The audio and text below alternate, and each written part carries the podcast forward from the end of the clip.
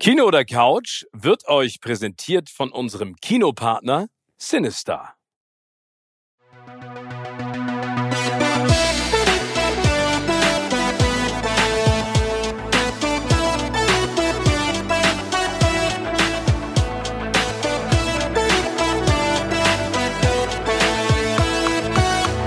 In meinem Podcast Kino oder Couch treffe ich jede Woche prominente Menschen aus den unterschiedlichsten Bereichen. Egal ob aus dem Sport, Musik, Kino, Serien oder Entertainment Business. Und gemeinsam sprechen wir über spannende Filme, Serien und das Leben. Und es wird die alles entscheidende Frage gestellt, Kino oder Couch.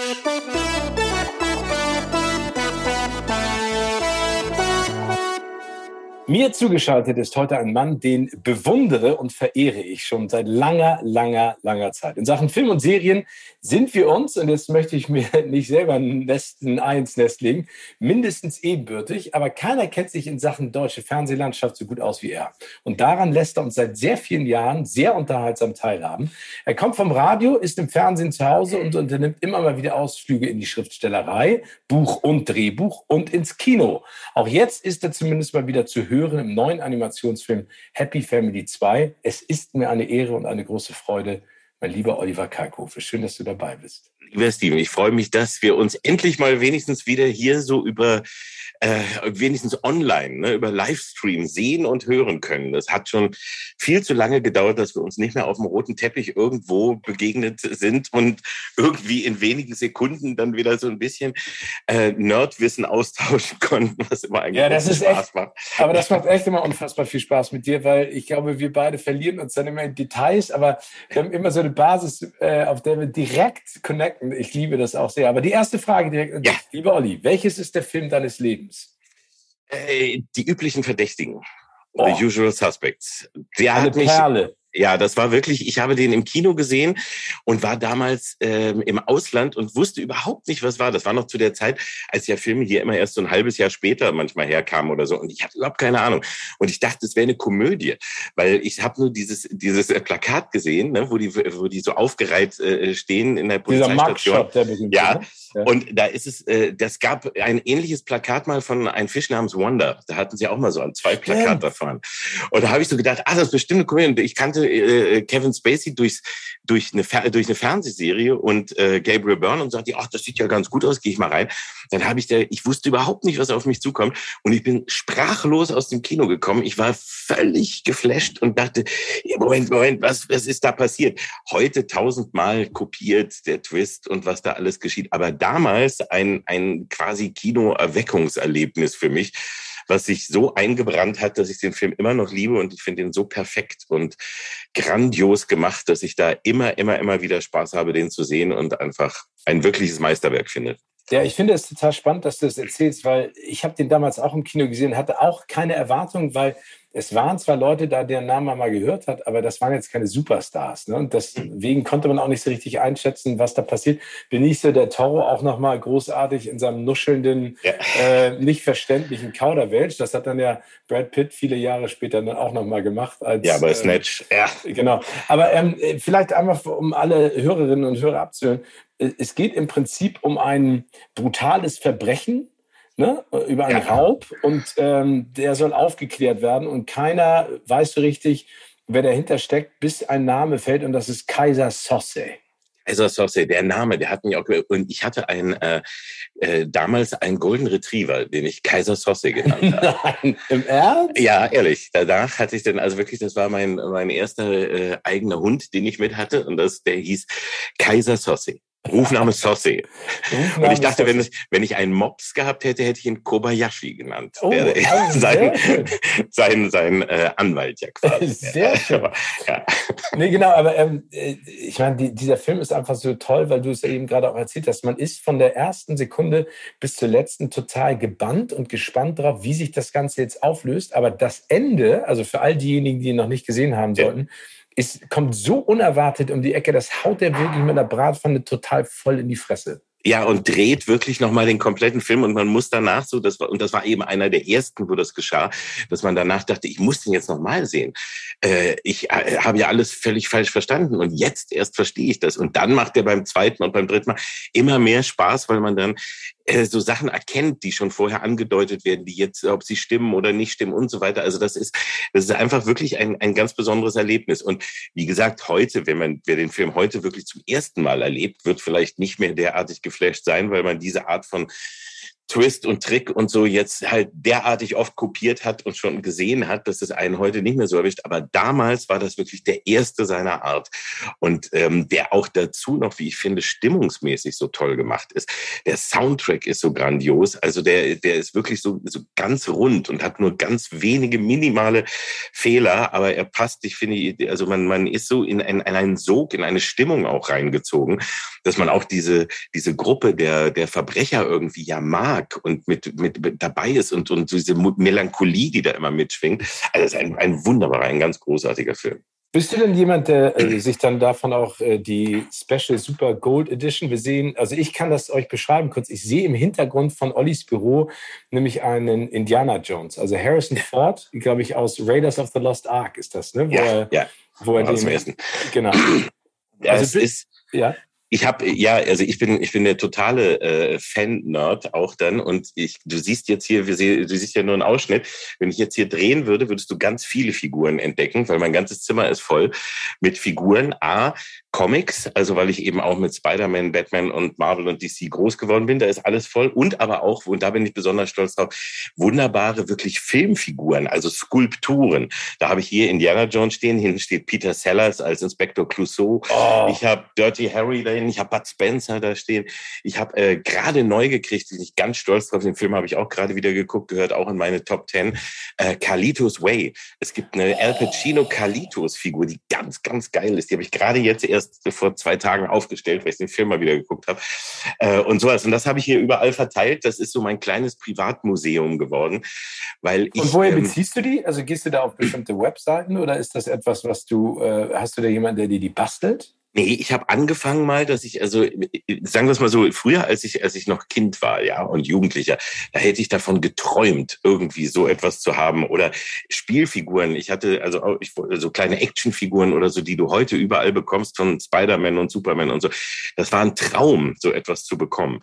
Und es gab es aber gar nicht. Und dann äh, hätte ich auch gar nicht das Geld gehabt. Heute kann ich es mir leisten und es gibt so tolle Figuren und es gibt so richtig schöne. Und da habe ich irgendwann mal angefangen, mir so zaghaft ein, zwei. In London gibt es einen tollen Laden, Forbidden Planet. Da findet man ganz tolle Sachen. Das ist so der Einstieg, äh, Einstieg ist der, meistens. Ist das der in der Nähe vom, äh, vom Leicester Square, wenn du so ja, ein bisschen ja. weiter äh, genau. Da, gehst du um so eine Ecke rum, der hatte auch ganz ja. viele Comic-Hefte. Ja, so, ne? Shaftesbury? Avenue ja, hinten genau. ist das in der Ecke und das ist. Äh, da war ich auch immer früher. Ja, und das ist so ein großartiger Laden. Ach, wie witzig. da gehe ich jedes Mal das als erstes, wenn ich irgendwie in London bin, jetzt als erstes in den Laden und dann bin ich da ein, zwei Stunden und gehe durch alles durch und gucke und da habe ich so die ersten Figuren gekauft und dann angefangen zu suchen. Und jetzt habe ich auch einen sehr, sehr guten äh, Laden, der wirklich von überall her Sachen bekommt und wo ich mich dann immer schon so in Merklisten eintragen kann und äh, äh, tolle, tolle Sachen bekomme. Ähm, und dann habe ich auch ganz viel wirklich ersteigert. Also da habe ich einfach mal so probiert, so ein paar Sachen, die mir einfielen und ab und zu findest du was. Und dann habe ich echt tolle Figuren, wie zum Beispiel den Indiana Jones, der echt richtig teuer ist. Da habe ich für, für ein ziemliches Schnäppchen äh, dann irgendwie ersteigert. Und dann, dann freue ich mich ganz doll. Und das ist dann und jetzt habe ich aber langsam keinen Platz mehr. Jetzt ist alles voll. Ich habe auch einen riesigen John Wayne neu auf dem Pferd. Riesig, ganz riesig, ganz super. Also wirklich so handgemacht, weißt du, dass du den Colt aus dem Holster ziehen kannst. Was alles. Weil, James Bond mehrfach hinten und das ist echt super. Aber weißt du, es gibt da eine schöne Geschichte zu, und zwar habe ich Guillermo del Toro mal vor Jahren getroffen zu Pan's Labyrinth und dann haben wir uns unterhalten und dann erzählt er mir auch, dass er so ein Filmmemorabilia-Sammler ist, so wie du. Er hat irgendwie von Giga die ganzen Alien-Replikas gekauft und sowas. Und irgendwann war das Haus total voll. Und da kam seine Frau zu ihm und hat gesagt, hör zu, entweder ich oder die ganzen Sachen. Und dann hat er gesagt, ui, und dann hat er sich einfach das Nachbarhaus gekauft. Und das ist jetzt das Haus, wo die ganzen Sachen drinstehen. Ich habe habe Bilder gesehen und war ganz neidisch. Der hat irgendwo in, in irgendeiner Zeitschrift, habe ich mal Bilder gesehen von dem zu Hause und dachte, ach oh, scheiße, der hat, der hat echt noch besser. Aber dann hat er die gleichen Probleme, die ich hier auch kenne. Weil ich habe ich habe auch einen zwei Meter großen Spider-Man äh, oh. noch vorne stehen. Ich Batman. Ich äh, Batman. So, und meine, meine Frau äh, musste auch sich erstmal daran gewöhnen, weil die das gar nicht äh, so kannte. Und als äh, äh sie das dann das erste Mal gesehen hat bei mir zu Hause und, und ich den riesigen Spider-Man hatte und wir wollten zusammenziehen, sagte sie zu, guckt sie den Spider-Man an und sagt, aber der Batman hier, der kommt nicht mit, ne?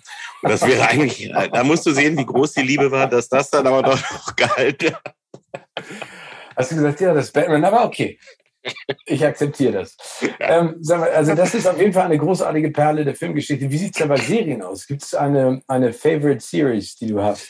Ja, das ist äh, definitiv mit Schirmscham und Melone, The Avengers, weil ich damit, äh, die hat mein, meine, meine Jugend geprägt. Also ich war, das muss man sich vorstellen, ich war wirklich damals äh, jahrelang ein wahnsinniger Sammler von allem. Und zwar alles heißt auch so einmal ein Zentimeter große Bilder, die du irgendwie in der Bravo beim äh, äh, Horoskop haben sie dann immer so ein Bild von Schauspielern und dann war da, wenn da ein Bild war von Diana Rick oder so oder von Patrick Lenny, ich habe das ausgeschnitten, ich habe gesammelt, ich habe Alben gemacht, weil du hattest ja nichts, ja. Und das war noch in der Zeit, vor Video. Ich habe angefangen, dass ich dann die Folgen, äh, die wurden wiederholt im, im dritten Programm, im Nachtprogramm und ich war, weiß nicht, zwölf oder so und habe das zum ersten Mal gesehen, die Folge mit den Robotern und da war ich schockverliebt und dachte, das ist das Geilste, was ich je gesehen habe. Und äh, habe dann angefangen zu sammeln, habe dann die Folgen auf Kassette, auf Audio-Tonkassette aufgenommen ja. und habe dann als Hörspiel, ich kann die heute noch alle äh, auswendig mitsprechen. Aber wie viele Folgen gibt es noch? 60? Es gab 36 in 36. Deutschland, in Deutschland ja. und dann gab es 52 in genau, England. Und dann noch natürlich auch noch mit anderen, weil es kam ja nach Emma Peel, kam noch Tara King und vorher gab es Kathy Gale und so weiter und so fort. Aber hauptsächlich sind es ja die Emma Peel-Folgen. Und äh, dann habe ich mein Konfirmationsgeld äh, ausgegeben, komplett und nur gespart für einen Super 8 Projektor, weil es gab fünf Schwarz-Weiß-Folgen von Michel Chamero, was ja heute weggesendet wird irgendwo, ja. Eine, eine Fernsehfolge Schwarz-Weiß. Ähm, die du auf Super 8 kaufen konntest, die sie nur für Super 8 synchronisiert hatten. Fünf Folgen, die es nicht im deutschen Fernsehen gab. Warum? Irrsinn. Keine Ahnung. Sie haben einige Folgen nicht genommen, weil das ZDF, fürs ZDF waren die zu, ähm, zu abgedreht, zu Science-Fiction-lastig, zu sexy, zu grausam oder was auch immer. Also heute. Kann ich mir gar nicht vorstellen beim ZDF, dass man da so. Dass man da komisch, ich auch nicht. Aber damals waren die wohl so drauf. und dann habe ich äh, äh diese, die, und dann äh, gab es, was ich auch nicht wusste, zwei Arten von Super 8 nämlich den normalen Magnetton und Lichtton. Das war so quasi das äh, Video 2000 oder Betamax, sagen wir mal, äh, wie bei VHS später war, war Lichtton. Da gab es kaum Projektoren und das war ganz toll. Und da, so einen musste ich kaufen, weil diese fünf Filme mit Lichtton waren. Und dann habe ich das gekauft und eine, noch?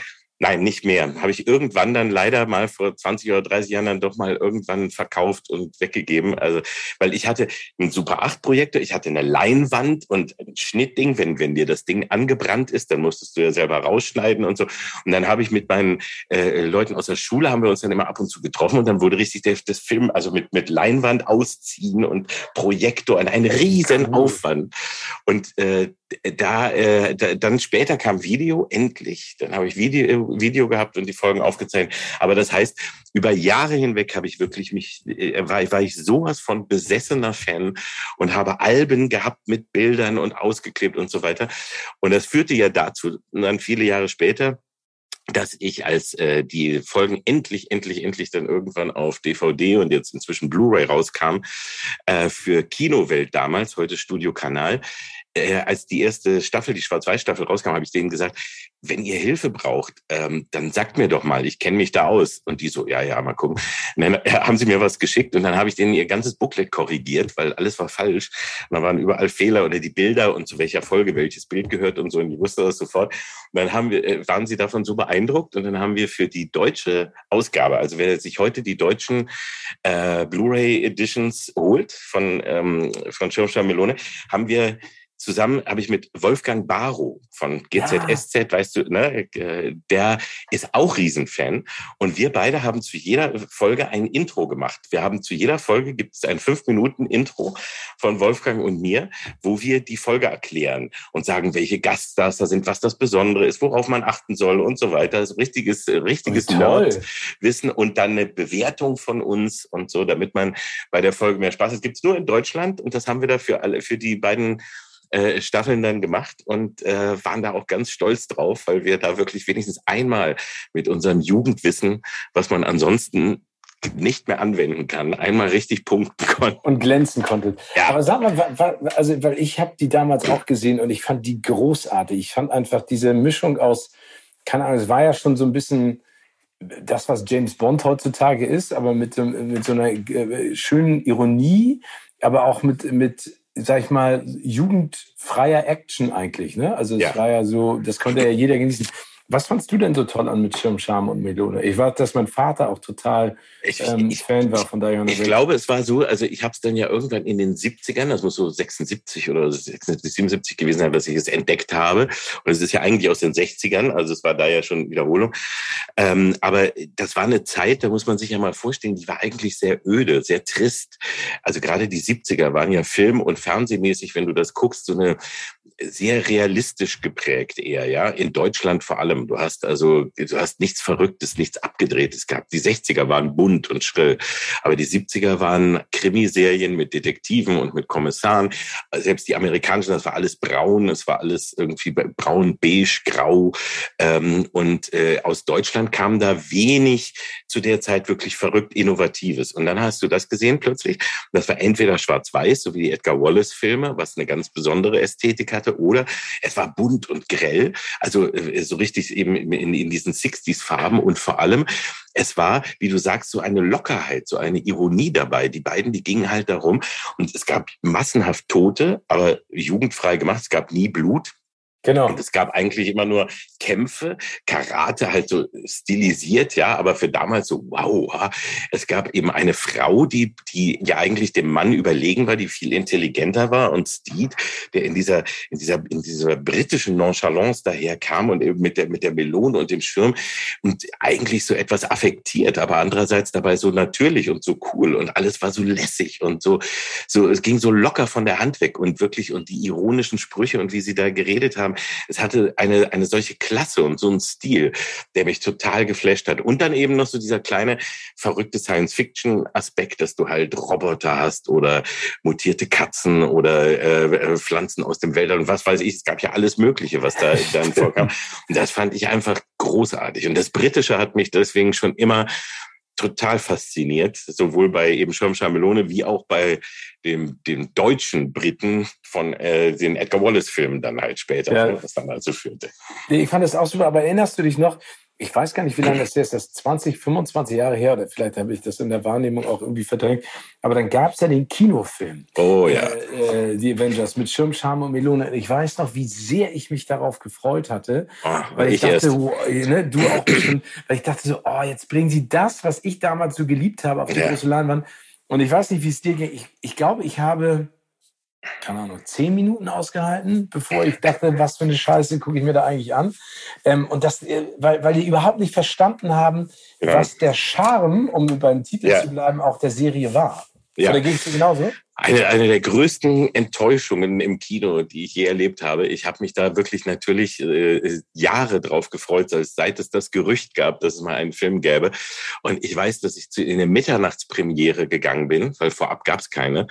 Ähm, und dann dahin und habe vorher mit Champagner angestoßen und mich darauf gefreut. Ja, ja, war also wirklich ein, ein riesiges Ereignis und saß da und war so ernüchtert, weil wirklich nichts aufgegriffen wurde, was, wie du genau sagst, den Charme und das Besondere der Serie ausgemacht hat. Und äh, die, die ganze Stimmung war eine künstliche, die überhaupt nicht passte. Die Story war völlig durch Sean Connery. Selten hat man ihn so overacten sehen. Und das Ganze war einfach ein, ein wirres Gemisch aus äh, tausend Ideen, wo ein paar Bilder, die Bilder und Plakate, die sahen ja alle noch so aus, als könnte das was werden, aber der Film war eine Katastrophe. Das war ja, genau. Und also du hast gerade gesagt, ich habe nochmal nachgeguckt, weil ich erinnerte das gar nicht mehr. Also der ist 98, ja. genau, und äh, genau, äh, Ray Fiennes war John Stevens, Thurman war Dr. Emma Peel, Sean Connery war dabei. Patrick McNee, also Jim Broadbent, also ich meine, das war schon Eddie Izzard sogar ja. dabei. Jetzt ja. erinnere ich das auch wieder. Ähm, also es war eigentlich super besetzt, ne? vor allen Dingen Sean Connery, obwohl er hat ja zwei solche Dinger gemacht, ne? Äh, League of Extraordinary. League of ja, sein letzter. Ja. Ne? Also wenn man, wenn man auf Sean Connery zurückblickt, denkt man auch so, was hat ihn da geritten? Ich hoffe, ein großer Paycheck. Aber ich fand es auch so schade, aber das ist ja so ein So, glaube ich, ganz häufig so. Ich habe das Gefühl, dass Hollywood äh, oder der internationale Filmmarkt immer wieder versucht, so alte Sachen wiederzubeleben, aber gar nicht ver versteht, warum es damals einfach perfekt in die Zeit gepasst hat, Nummer eins. Und Nummer zwei, dass man das auch gar nicht, also ich habe jetzt gerade gelesen, hast du auch mitbekommen, die haben ein Remake gemacht von Kevin allein zu Hause. Ja, habe ich auch gelesen, ja. ja wo ich, ich so denke, den Film kannst du doch aber heute, äh, also 30 Jahre ja. nachdem er rauskam oder 35, ich weiß gar nicht, wie alt er ist, äh, immer noch genauso gucken. Den musst du doch nicht neu auflegen. Ja, ja, es gibt, äh, gibt es wirklich sehr viel, wo ich auch überhaupt nicht verstehe, warum das geschieht und warum man da so herangeht. Und das ist leider bei den meisten Film, äh, also Serienverfilmungen oder Film-Remakes. Also es ist selten, dass das echt mal besser wird oder wenigstens gleichwertig ist.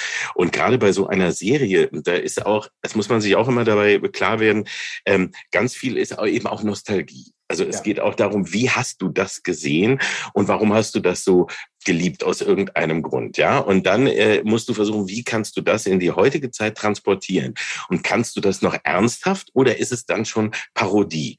Also weil du heute, also vieles, wenn, wenn ich Serien mir von früher angucke, die ich damals ganz toll fand, sagen wir auch mal ein Colt für alle Fälle oder ja. äh, hart aber herzlich, da kriege äh, ich heute vier Fäuste für ein wie, wie ist und das, das Trio mit vier Fäusten. Vier Fäusten genau. Da, da kriege ich heute fast schon manchmal körperliche Schmerzen, wenn ich das gucke und denke, das hast du, meine Güte. Äh, aber es hatte einen ganz gewissen Charme und es hatte eben etwas für die Zeit, ja, weil du da auch ganz andere Sachen gewohnt warst, aber du kannst das dann nicht in eine andere Zeit äh, äh, so transportieren, eins zu eins. Entweder musst du dann einen Weg der Parodie wählen oder du musst irgendwie es ganz äh, neu auffrischen, aber dann hast, haben meistens diejenigen, die das früher gemocht haben, äh, gehören dann nicht mehr zu den Zuschauern oder zu den Fans. Ja, genau. Zum Beispiel der Denver Clan wurde neu aufgelegt. Ja. Ne?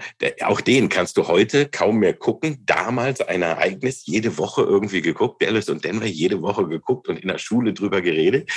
Äh, dann das Remake gesehen, was sie jetzt bei Netflix da haben, haben wir hier geguckt. Vier Folgen irgendwie ausgehalten, bis wir sagen, das ist nicht äh, zu ertragen, weil sie alles einfach, sie haben nur die Namen genommen, dann wird das so modern hochgepimpt und ist unerträglich. Aber unsere Tochter, die jetzt 22 ist, ja das so mit 20 oder 19 guckt, sagt, oh, der Denver Clan, das ist ja eine super coole Serie, ist ja total heiß. Aber das weil Neue oder das Das Neue, ja, ja, nein, das, das Neue, weil sie das, sie kannte, sie wusste überhaupt nicht, womit das zu tun hat, aber fand das so, oh, das war modern und fand sie cool. Und wir kannten das Alte auf modern gedreht, was mit dem eben gar nichts mehr zu tun hat und haben gelitten. Und das ist eben so das, wo, weswegen du heute da echt große Schwierigkeiten hast und weswegen es fast nie wirklich funktioniert. Und wenn, also dann. ich meine, die haben so Filme, ich meine, Starsky Hutch, ne, Owen Wilson, ja, Stiller, 21 Jump Street. Baywatch war eine Katastrophe. Also ist ja, eine Katastrophe. Bei, bei, bei äh, den anderen beiden, da haben sie es wenigstens noch so ein bisschen geschafft, noch so zwischen Humor und äh, ne, zwischen Parodie und anderen noch so einigermaßen. Woanders klappt es dann, wenn du es ganz neu angehst, wie Mission Impossible. Ja. Ist ja nun auch eine, eigentlich eine Fernsehserie. Hättest du die so gemacht, wie, im, wie es im Original war, wäre es überhaupt nicht gegangen. Aber äh, die haben ja quasi die Serie äh, betrogen mit dem Film, weil die Hauptfigur der Serie wird dann quasi zum zum äh, Schurken äh, und so, aber haben diese einfach neu aufgelegt und haben bestimmte Teile davon genommen und daraus was ganz Neues gemacht, was aber ganz andere Schwerpunkte setzt und was ganz anders funktioniert, äh, aber dann plötzlich geht. Aber das ist eben selten, dass sowas klappt. Ja, also ich fand diesen Film auch grauenhaft damals. Aber ich, ich, kann, ich kann den Charme für dich von mit Schirmscham und Melone total verstehen. Aber jetzt haben wir ja über Kino und über Serie gesprochen. Ähm, bist du denn eher Team Kino oder Team Couch? Ich bin eigentlich, also sagen wir mal so, im Herzen bin ich mehr Team Kino. Vom Körper bin ich inzwischen auch sehr Team Couch geworden. Das hat aber mit den Gründen zu tun. Früher bin ich so oft, wie es nur ging, ins Kino gegangen. Ähm, in, in meiner äh, Kindheit war quasi sonntags 15 Uhr, war immer Kindervorstellung, irgendwas. Da habe ich dann alle Filme geguckt, die irgendwie auf den Tisch kamen und dann um 17.30 und dann manchmal noch und nochmal in einer Woche und so weiter. Äh, auch die ganzen, also auch noch vor zehn Jahren oder sowas habe ich in Berlin in der, in der City gewohnt. Da waren alle Kinos um mich drum herum. Da bin ich andauernd ins Kino, in jede Pressevorführung, die ich kriegen konnte und so. Und dann irgendwann, es geht jetzt zeitlich irgendwie gar nicht mehr. Ich habe ja. die Zeit nicht mehr und es ist jetzt für mich eine etwas größere Reise, also zum, zum Kino zu kommen, weil ich jetzt etwas außerhalb hier wohne. Und dann ist das echt immer so eine Überlegung. Außerdem auch kommt dazu, man erkennt mich inzwischen und so. Also man hat da nicht so die Ruhe, die man eigentlich so hat, wenn man sich einfach nur ins Kino setzen will ähm, und heimlich gucken will. Dann gehe ich meistens mittags oder ganz spät abends oder so und irgendwo in der Ecke, wo man mich nicht so sieht. Ähm, und deswegen bin ich nicht mehr so oft im Kino, obwohl es so geile Kinos inzwischen ja zum ja, Glück wieder gibt. Auch. Weil das hat, war ja eine schöne Renaissance, wo sie jetzt wirklich dann vor äh, 10, 15 Jahren mal angefangen haben, die Kinos zu renovieren und so wirklich so loungemäßig so ja, das schön wieder zu zum Erlebnis zu machen. Ne? Ja, also, dass ja. du nicht reingehst und denkst, du setzt dich jetzt in äh, Popcorn von vorgestern rein und Richtig. irgendjemand telefoniert lautstark neben dir. Das finde ich auch, aber gibt es für dich denn ein Ritual, wenn du ins Kino gehst? Also gibt es ein bestimmtes Getränk? Bist du jemand, der immer ganz früh kommt oder genau passend zum Filmstart oder lange? Ich versuche, ich versuche immer so, dass ich die Werbung äh, möglichst nicht mitbekomme, aber die wird ja meistens jetzt so reingedrückt, dass du sie mitbekommen musst, weil sie zwischen die Trailer so meistens kommt. Und die Trailer die sehe ich sehr gerne. Ja. Also das finde ich immer sehr, sehr wichtig. Schöne Trailer vorher und eigentlich also pünktlich da sein. Bloß nicht zu spät kommen, das finde ich ganz furchtbar. Nicht zu früh gehen. Heute immer vorher möglichst rauskriegen, ob noch was passiert in der, im langen Abspann, ob du hm. den noch mitmachen musst. Mittlerweile auch, machen die das ja sehr gut mit diesen Cliffhangern auch. Ja, ne? ja, und es ist ja auch so, dass du auch inzwischen hat sich das ja auch gedreht. Früher fing ja ein Film mit den Credits an und heute kommen die Credits hinten und werden dann auch immer noch so zu einem Kunstwerk. Also das muss man schon alles immer noch mit miterleben. Was Besonderes essen oder trinken, nö, das eigentlich nicht. Also äh, da, da bin ich immer so nach, nach Stimmungslage. Aber nein, wenn ich dann im Kino bin, will ich den Film auch wirklich in Ruhe genießen. Und wenn da entweder Leute um mich rum sind, die die ganze Zeit nur labern oder äh, auf dem Handy irgendwie rumspielen oder sowas, das nervt mich tierisch, weil das finde ich ist eben das Besondere am Kino, dass man da mal unabgelenkt ist. Das hast du zu Hause ja doch nicht. Aber Egal wie, wie schön du es dir machst, aber du hast dieses, das hast du zu Hause nicht. Das stimmt. Aber wie erklärst du dir, und das frage ich mich die ganze Zeit, dass Leute eine Tendenz haben, im Kino zu telefonieren und miteinander zu quatschen, aber im Theater nicht? Liegt das dann daran, dass das Theater immer noch eine andere sag ich mal, Art der Wirkung auf die Menschen hat? Oder ist es einfach ein anderes Klientel, das vielleicht auch ins Theater geht als ins Kino? Weil das nervt mich immer noch tierisch. Ist, ist wahrscheinlich eine Mischung aus beidem. Ich glaube, du hast das einmal, dass du äh, im Theater weißt du schon, dass die Leute auf der Bühne, die können zum, wenn es schlimm kommt, zurück sagen, halt doch mal die Fresse. Das kann ja auf der Kinoleinwand nicht. Also da, ne, das, Obwohl, das, das wäre auch mal ein guter Gag. Ja, das fände ich sehr schön, wenn das mal passieren würde. Und das Zweite ist, dass du eben im, äh, im Kino, ja, dass du da, ich glaube, dass es so ist, dass viele Leute so denken wie, ja, das Kino das ist wie Fernsehen, da kann ich mich genauso, manche denken, sie können sich da genauso verhalten wie zu Hause. Ja. Und irgendwie machen. Und das ist so ja etwas, was, was, äh, das hat auch was mit Respekt zu tun. Also gehst du hin, weil Kino, ja, du guckst einfach mal, was so läuft, oder willst du das als Erlebnis haben? Und da ist halt jeder echt anders. Da gibt es halt viele Leute, die sehen das äh, Kino nicht als Erlebnis, sondern nur wie, ja, spiel mal was. Mach mal was. Genau, zeig mal, ich habe so und so, ist mir egal, Hauptsache oh. es knallt und macht ja, genau. Pum, Peng, Pum. Ja, das stimmt. Ähm, woher, also du hast ja eben auch schon angesprochen, wir haben uns eine Zeit lang äh, ja wirklich sehr häufig auf den roten Teppichen äh, der Premieren getroffen, was immer ein, ein Hochgenuss ist. Ich hoffe, das kommt jetzt auch in Zukunft wieder.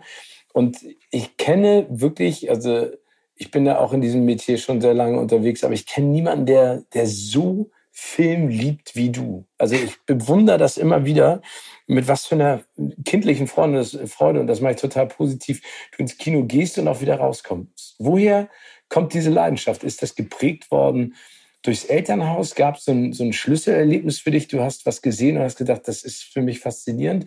Ich versuche das für mich auch immer in Worte ja. zu fassen, aber gibt es da etwas, wie du das erklären könntest? Glaube, das ist, ähm, also es gab nicht so, ich hatte, meine, meine Eltern waren keine Filmliebhaber, die mir das irgendwie versucht haben anzuerziehen oder so, sondern im Gegenteil. Nein, ich glaube, es war wirklich eher dieser, dieser Wunsch ähm, nach Eskapismus, also nach, nach Flucht und nach, nach etwas Neues erleben und in irgendwelche Welten eintauchen. Das hat mich einfach ganz früh fasziniert, weil ähm, ist vielleicht auch ein bisschen das, warum es so, so viele, gerade auch so Nerds aus, aus äh, unseren früheren Generationen gibt. Das hat, glaube ich, auch ein bisschen mit dem, mit der Kargheit und der Langeweile des Lebens zu tun. Du hattest nicht so viel, ja. Also du hattest gar nicht so viel. Du hast dich auf das konzentriert, was es so gab, was dir an Unterhaltung und an irgendwelchen äh, Dingen geboten wurde. Und das war für mich Kino und Fernsehen. Und da äh, habe ich aufgesogen, was ich nur konnte.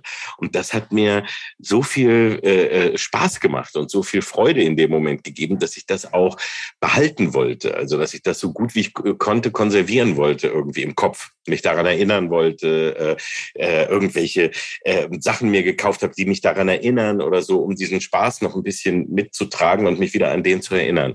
Und dadurch ist vielleicht das gekommen, also dass ich so eine gewisse Wertschätzung oder so eine so eine Liebe dazu entwickelt habe und das auch immer, also bis heute hin eben fortsetze. Und es geht mir auch immer noch so, wenn ich ins Kino gehe, dann will ich, dass mir der Film gefällt. Ich gehe nicht ins Kino, weil ich möchte, ich möchte nicht darüber meckern was heute viele Leute tun. Die haben äh, und dann ne, oder dann, äh, dann schreibe ich im Internet irgendwas und dann sofort, wenn einer eine äh, kritische Stimme kommt, dann sofort auch alles drauf und entweder ganz alles ganz furchtbar, das Schlimmste aller Zeiten oder äh, der ja der Beste oder weiß nicht was. Aber so selten, dass du sowas dazwischen irgendwie findest.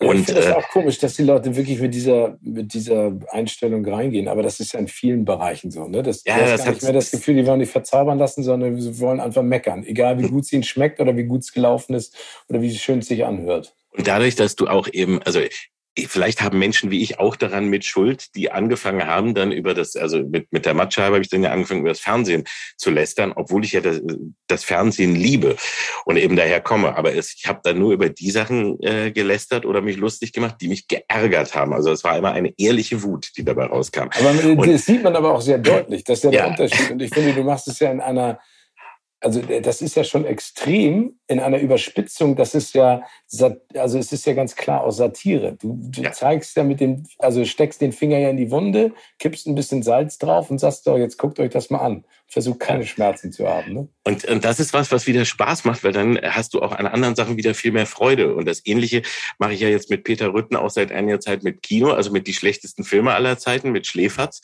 wo wir eben auch, das hat, ist auch eine Traumabewältigung in gewisser Weise, ja. Also wenn ich jetzt an die Kinozeit zurückdenke, wenn ich dann eben im, äh, äh, früher ins Kino gegangen bin und dann rauskam und der Film war, sagen wir mal, wirklich schlecht, ja, und oder du fandst den der hatte ich überhaupt nicht gekriegt. Dann habe ich damals immer gedacht, das ist mein Fehler. Also ich habe dann nicht gedacht, der Film ist aber scheiße, sondern damals habe ich so gedacht, hm, vielleicht habe ich ihn nicht verstanden, vielleicht ist der, vielleicht weiß ich nicht irgendwie, weil die haben den ja gemacht, die haben ja Geld von mir genommen. Also das ist ja Kino. Also ich hatte so einen Respekt davor, dass ich davon immer ausging, wie, die würden mich ja nicht betrügen. Die würden ja nicht irgendwie so eine Scheiße aber tolle Einstellung.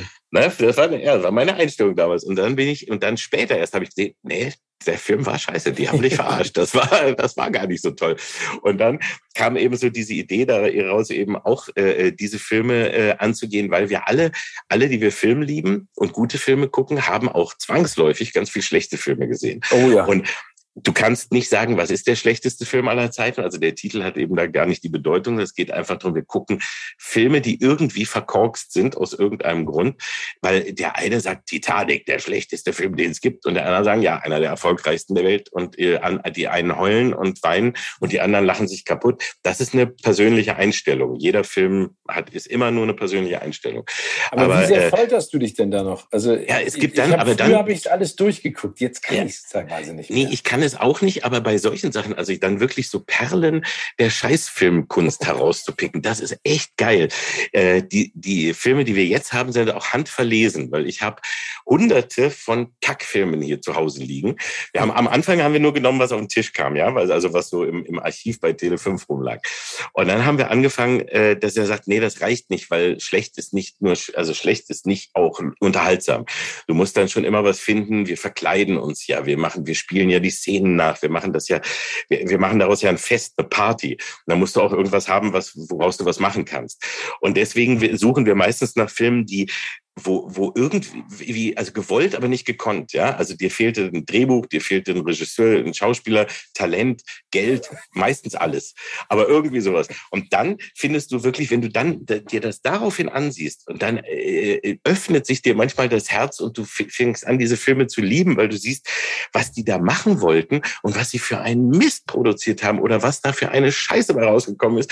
Und du fragst dich, warum? Was habt, was wolltet ihr da? Oder du dann recherchierst du und kriegst auch mit, ja, die sind auf die Philippinen geflogen und da gab es gerade zu der Zeit, war es billig, dass du drehen konntest. Und der hatte ein Vier-Seiten-Treatment, hatten wir jetzt gerade von äh, Cannibal Women of the, nee, oder Cannibal, Cannibal Women of the Amazon Island oder so, dann hat er die Philippinen gesehen und sagt, oh, hier ist ja geil, hier machen wir Urlaub und drehen einen Film, hat das Ding zerrissen, dann haben sie angefangen da zu drehen und haben einen Film, der hat keinen Anfang, kein Ende, keine richtige Geschichte. Äh, und aber der ist entstanden, weil sie halt da waren und das war halt cool. Und haben also halt gedreht, Hass, was sie so Hass und Abneigung wird Liebe. Ja, und das ist dann was, wo du, da hast du dann echt Spaß dran. Und dann zu versuchen, was haben sie sich dabei gedacht? Was, was sollte das eigentlich alles? Und äh, so kannst du also dann an schlechten Filmen auch echt eine Freude gewinnen. Und das ist eben was, manche Nerds, die es ganz ernst nehmen, so Trashfilmfreunde, die sagen, die sind sauer auf uns und sagen, ihr macht euch lustig über Trashfilme, das ist Kunst. Nee, ist es nicht. Und ich sage auch mal eins, wir feiern die und niemals wieder werden diese Filme die wir da zeigen, in dieser Form im Fernsehen oder irgendwo so gefeiert, so geehrt und so auf ein Podest gehoben wie bei uns. Und das tun wir zwar mit Humor, indem wir uns darüber lustig machen, aber es ist eben gleichsam auch eine Ehrung, weil äh, Lachen über etwas ist nicht immer etwas auslachen. Und das hat nicht immer was mit Häme zu tun, sondern Lachen kann auch durchaus was mit Respekt zu tun haben. Ja, finde ich, also ich, ich finde es ja total großartig, was ihr da macht, weil ich finde, äh, also es macht ja total Spaß, wie du schon gesagt hast, solche Perlen zu finden, sich damit auseinanderzusetzen. Weil meine Einstellung ist auch, ich glaube, es unterschätzen viele Leute, die ins Kino gehen, die gucken sich anderthalb, zwei, zweieinhalb Stunden Film an, aber wissen gar nicht, was da für eine Arbeit drin steckt. Und ja. ich finde, wenn man sich damit ein bisschen auseinandersetzt, dann kann man manchmal einige Sachen vielleicht auch nachvollziehen oder verstehen. Ne? Äh, das macht den Film dann vielleicht nicht unbedingt besser, aber ich finde es so, so grauenhaft, wenn da Leute reingehen und den einfach innerhalb von zwei Minuten zerstören und sagen, es ist scheiße, weil du ja auch gesagt hast, subjektiv ist am Ende meine, mein persönliches Empfinden. Ne? Also, ja. weil man die Person kennt, die da mitgespielt hat oder die Historie dessen. Ähm, und ich meine, dann gibt es ja bei euch dann solche, sag ich mal, Verzwickungen und Verzweigungen wie mit Sharknado. Ne? Also das ja. heißt, ihr, ihr zer, zerreißt den Film, aber taucht dann zweimal genau auf. Drin. Ja, zweimal drin. Zwei, ja, fast, fast dreimal. Das war, das war echt, das war, das war wirklich eine der schönsten Geschichten überhaupt.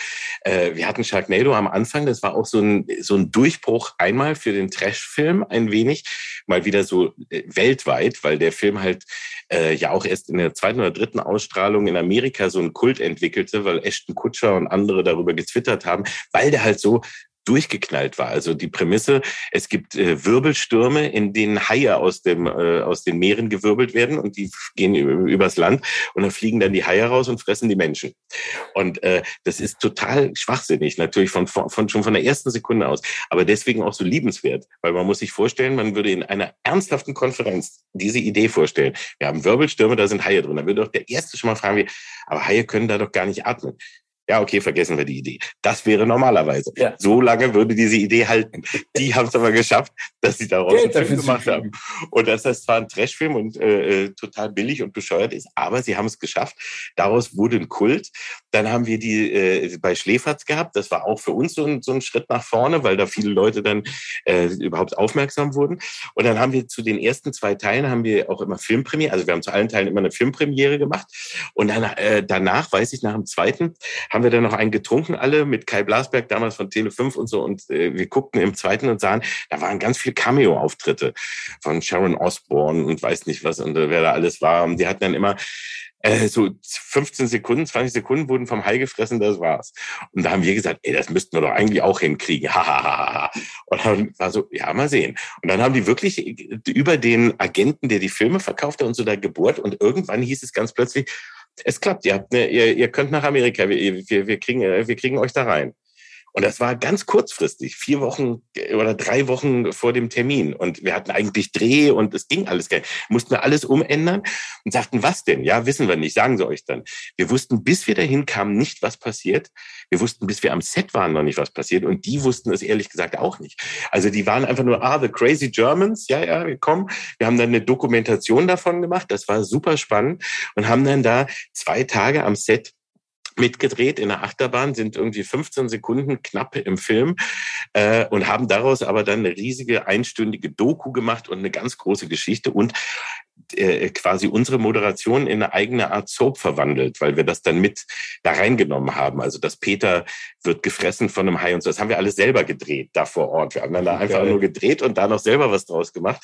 Und dann bis zum sechsten Teil das ja mitbegleitet, waren dann im, im fünften und sechsten kamen wir dann auch noch einmal so cameo-mäßig vor. Im fünften, das haben wir aber in Berlin gedreht. Also eine ganz irre große Geschichte und das hat einen solchen Spaß gemacht und daraus hat sich dann das entwickelt, dass quasi unsere Folgen zu, zu einer Art Soap waren. Da hatten wir dann ja noch als Gäste äh, Olli Schulz und Bela B. und äh, Olli Welke, Dietmar Wischmeier, alle waren dann irgendwie dabei.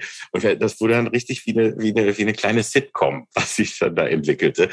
Und das ist irre, dass du einen Film, über den du dich lustig machst, also den du auf dem Seziertisch hast und dann bist du selber da drin und musst das dann auch auseinandernehmen. Ja, es war schon ein Höhepunkt, muss ich, muss ich ehrlich gestehen. Das war ein, eine, eine, ein ganz, ganz großer Spaß und da sind wir auch echt stolz drauf. Also könnt ihr in Zukunft weiter solche Filme so selektieren, dass ihr euch vielleicht da einen Cameo-Auftritt ausrechnet? Das wäre natürlich die Königsdisziplin, wenn wir das für die Zukunft hinbekommen. Das aber das hat ne? noch nicht, Einmal noch nicht wieder geklappt. Ja. Einmal im Monat sind Film.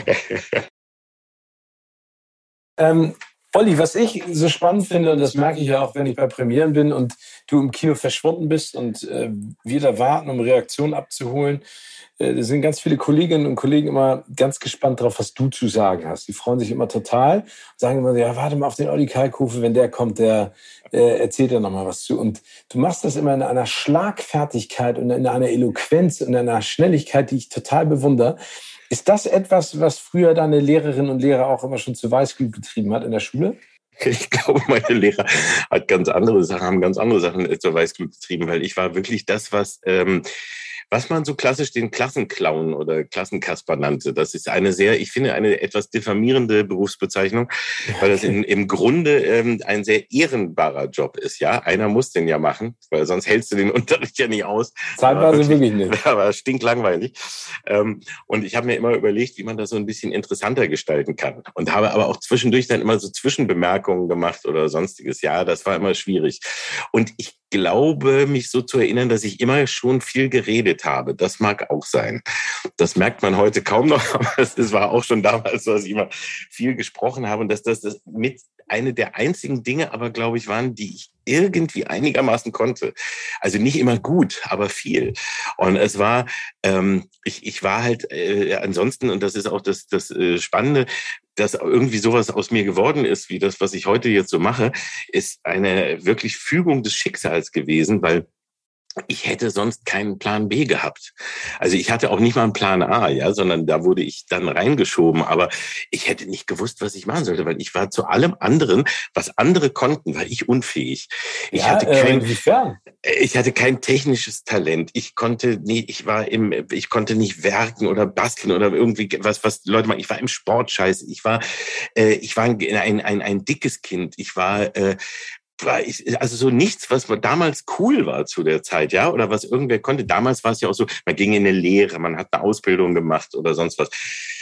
Also ich war zu allem nicht fähig. Ich hatte keine, also alles war so, ich habe alles so einigermaßen gemacht. Ich war in der Schule okay, habe mir immer so durchgewurschtelt. In eine, und aber das Einzige, wo ich einigermaßen gut war, war Sprachen. Also das Deutsch und Englisch das, und auch Latein hatte ich noch in der Schule. Und das waren so die Sachen, die, in denen ich gut war, aber da konntest du damals nichts mit anfangen. Also das war so wie, ja, schön, der kann sprechen, na und? Aber das hat keinen interessiert. Und äh, deswegen war, war ich da eigentlich, also es war nicht so, dass, dass man mich da bewundert angeschaut hat, sondern dachte, naja gut, aus dem wird aber auch nichts. Der, Was sollen wir da kann, machen? Der kann nur viel labern, aber sonst kann er auch nichts.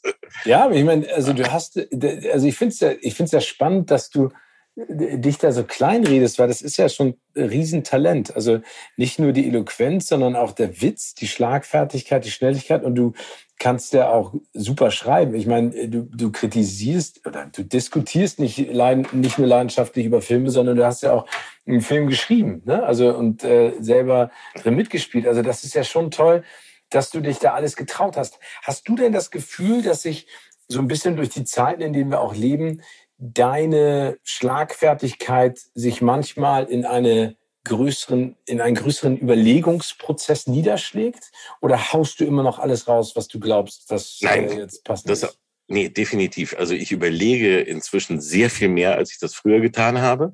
Ähm, und man muss auch mehr überlegen inzwischen. Also aus ganz vielen Gründen. Erstens fängst du an, Dinge anders zu bewerten und anders zu verstehen. Also wenn du Fernsehen selber gemacht hast, dann äh, weißt du plötzlich, äh, wenn du Sachen guckst, woran vielleicht die Fehler liegen und dass vielleicht derjenige, der da vorne gerade steht, gar nicht unbedingt der Schuldige ist, wenn irgendwas scheiße läuft, ja, oder wenn der irgendwie äh, albern rüberkommt so. oder so. so.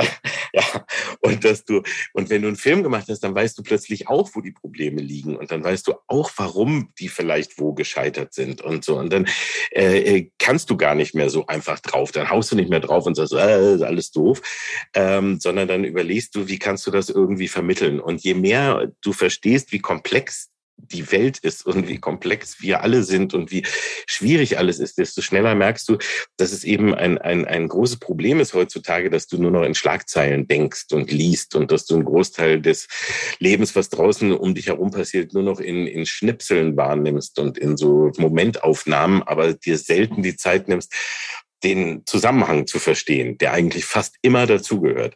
Und das macht natürlich dann die Arbeit am Ende schwieriger, gar keine Frage, aber auch interessanter, muss ich ganz ehrlich sagen, weil irgendwann äh, ist so das, das, das Draufhauen ist dann auch langweilig, finde ich. Und das habe ich auch getan, eine Zeit lang, auch viele Sachen, so als ich anfing.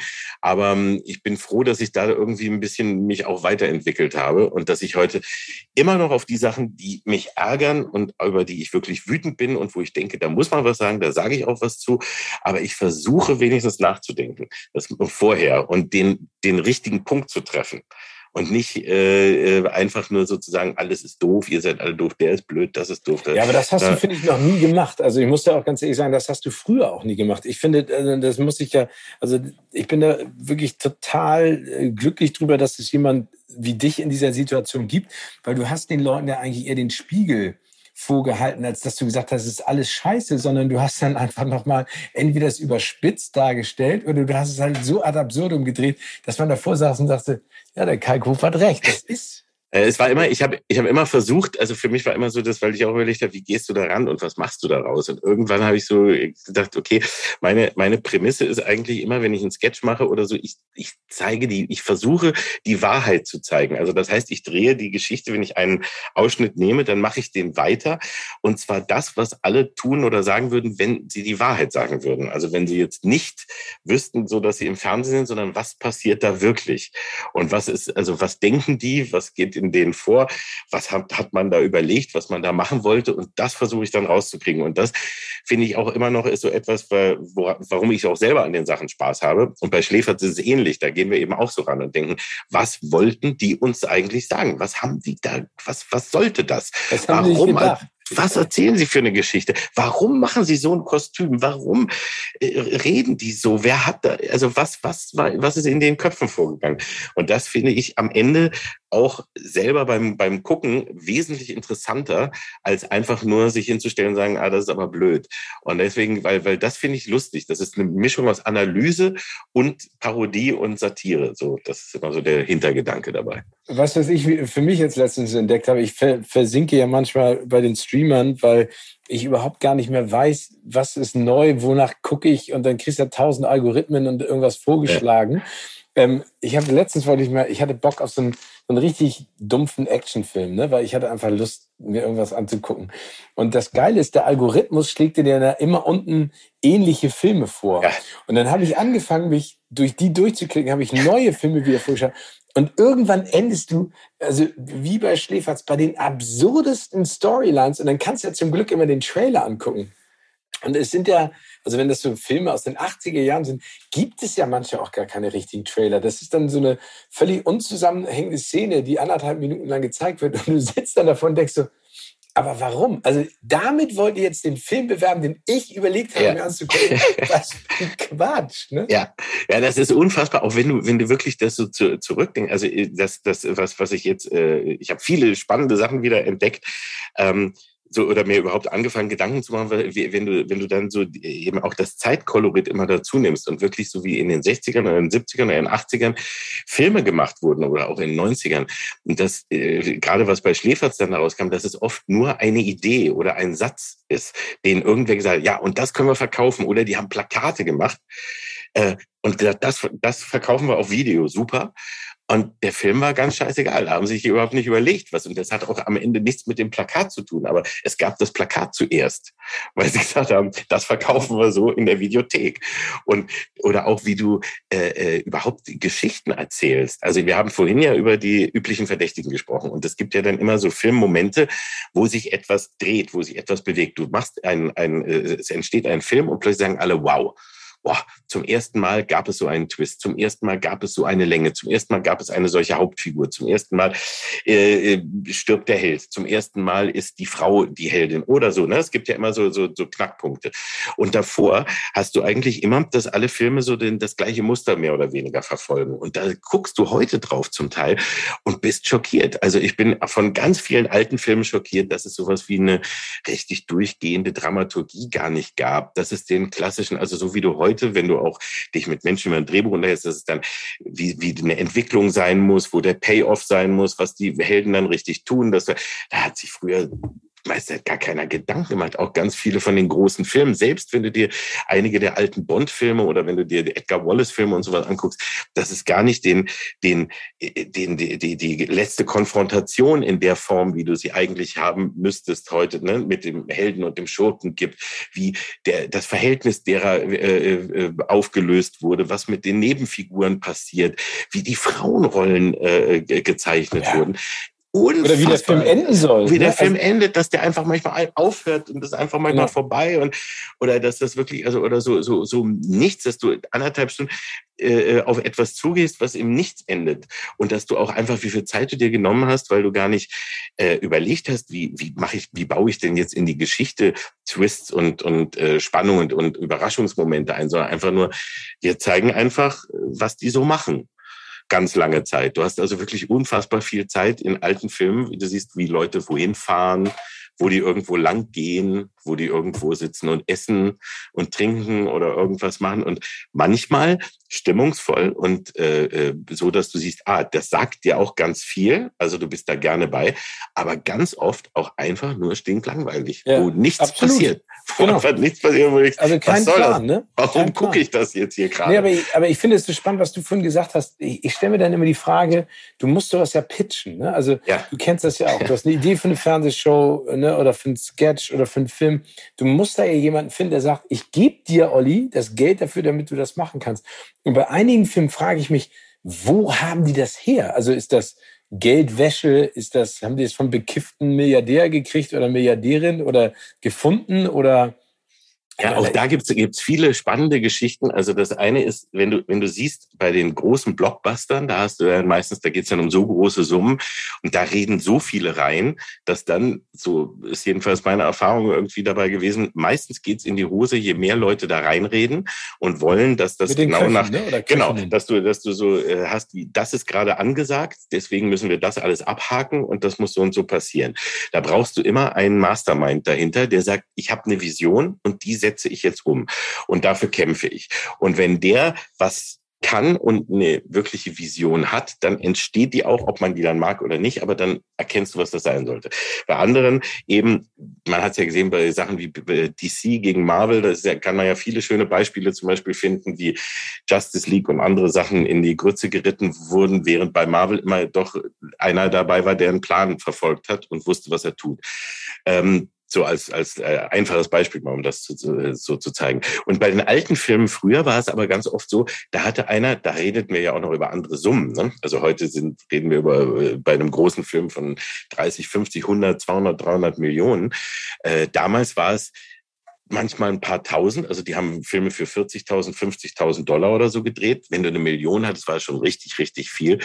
Ähm, und dann war es oft so, dass die sagten wie, ja, pass auf, hier hast du das Geld, mach wir was. Ich will Monster haben, ich will Blut, ich will Titten. So, mach. Zack. Da raus sind ganz viele Trashfilme der äh, 70er und 80er und 90er entstanden, weil da einfach nur wer sagte, egal wie, den bringen wir in eine Videothek und dann macht das. Und ja. da gab's da gab's gar keinen Pitch. Da gab's dann meistens Produzenten, die gesagt haben, hier ist das Geld, erklär mir das. Und wenn er sich irgendwie anhörte wie, ja gut, damit kannst du irgendwie irgendwen holen, ja, mach. Da hat's gar keinen ja, ich meine, überleg mal, das gibt's ja, ich meine, Michael Dudikoff früher in den 80er Jahren mit seinem American Ninja, jetzt Steven ja. Seagal.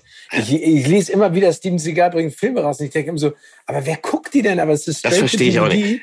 Das verstehe ich auch immer nicht. dasselbe ja, heute verstehe ich das in ganz vielen auch nicht, weil, äh, aber auch das, was äh, Asylum, die ja eben äh, Sharknado gemacht haben, die haben ja damit angefangen, einfach nur auf billig Filme nachzumachen, also die jetzt gerade im Kino erfolgreich sind und dann haben sie eine Billigversion gemacht. Also Thor, da haben sie dann Thor der Allmächtige gemacht. Dann haben sie, äh, es gab äh, Pacific Rim, da haben sie Atlantic Rim gemacht und solche Sachen immer, ja. Also immer so eins, äh, so Transformers hatten sie dann Transmorphers, machen ein gleiches, machen ein gleiches Plakat ähm, und machen für einen Bruchteil, also ganz billig, meistens in, im Auftrag vom Sci-Fi Channel heute noch mit, machen sie dann einen Film, ähm, haben für einen, für einen kurzen Ein-Minuten-Trailer haben sie ein paar Szenen drin, die so schnell geschnitten sind, dass es so aussieht, als hätten sie auch diese Schauwerte.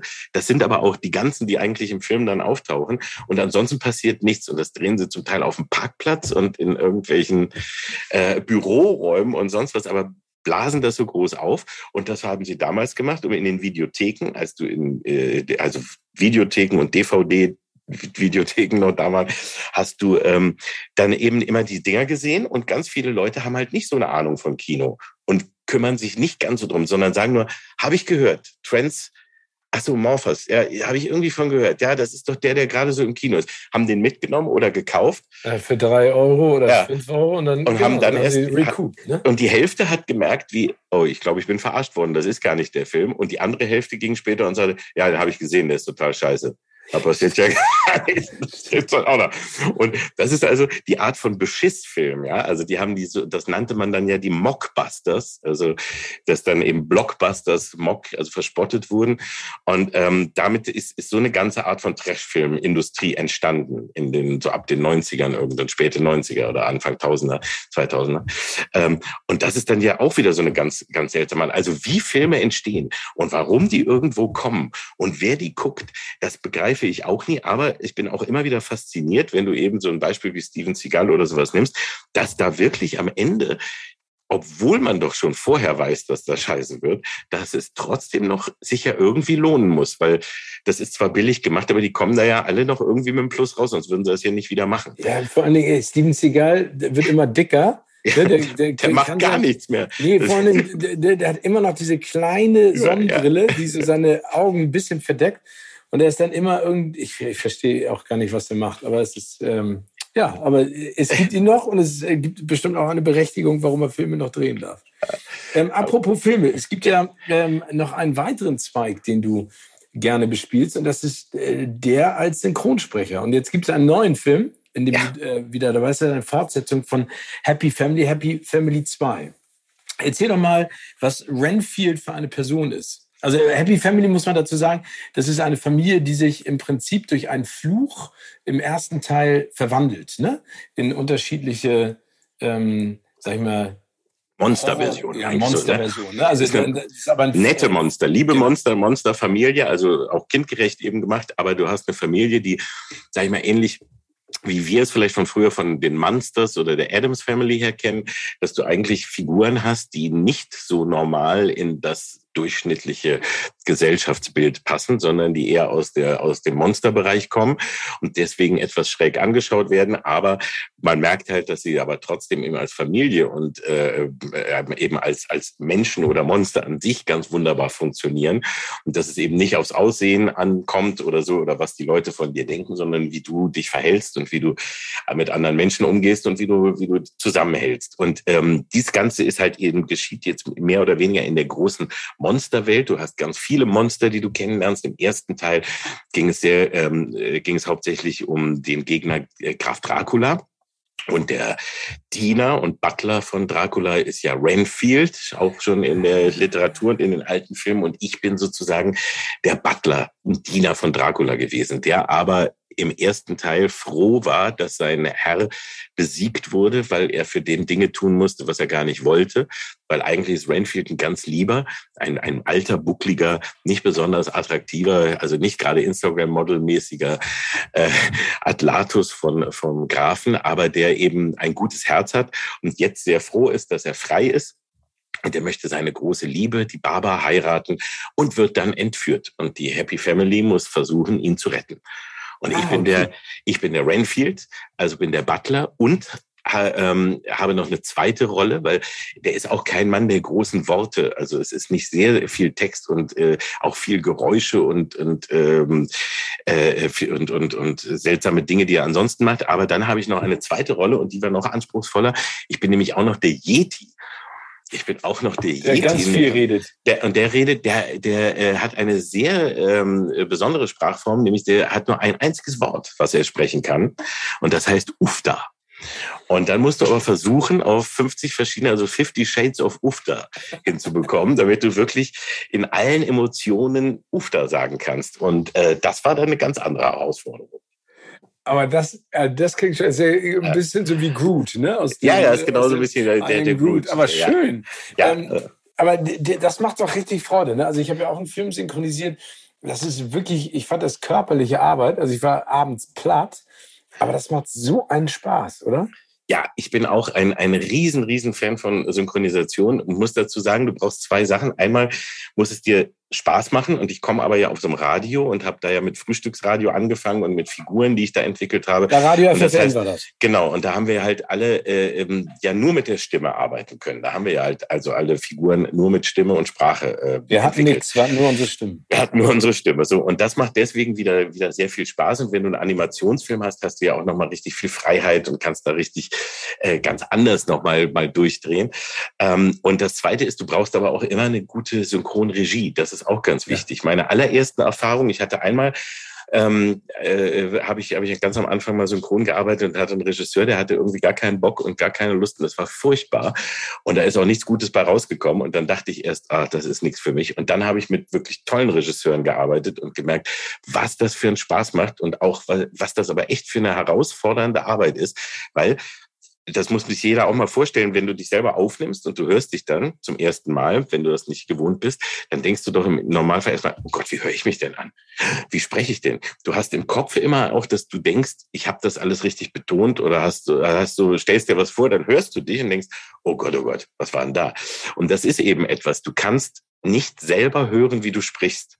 Da brauchst du jemanden, der genau hört, ob diese Emotion oder ob dieses Gefühl, was du da äh, gerade rüberbringen sollst, auch wirklich gepasst hat. Und dann ist es noch als zweites eine Frage vom Timing, weil du dich ja exakt auf die Zehntelsekunde quasi ähm, genau darauf passen musst. Das ist aber eine technische Sache. Aber das andere ist eben, dass du einen Regisseur hast, der das genau sagt und der dir immer wieder sagt, nochmal so, denk nochmal an das, denk genau. mal, als würdest du das so und so sagen wollen oder, oder du, du sagst das und denkst dabei aber Folgendes.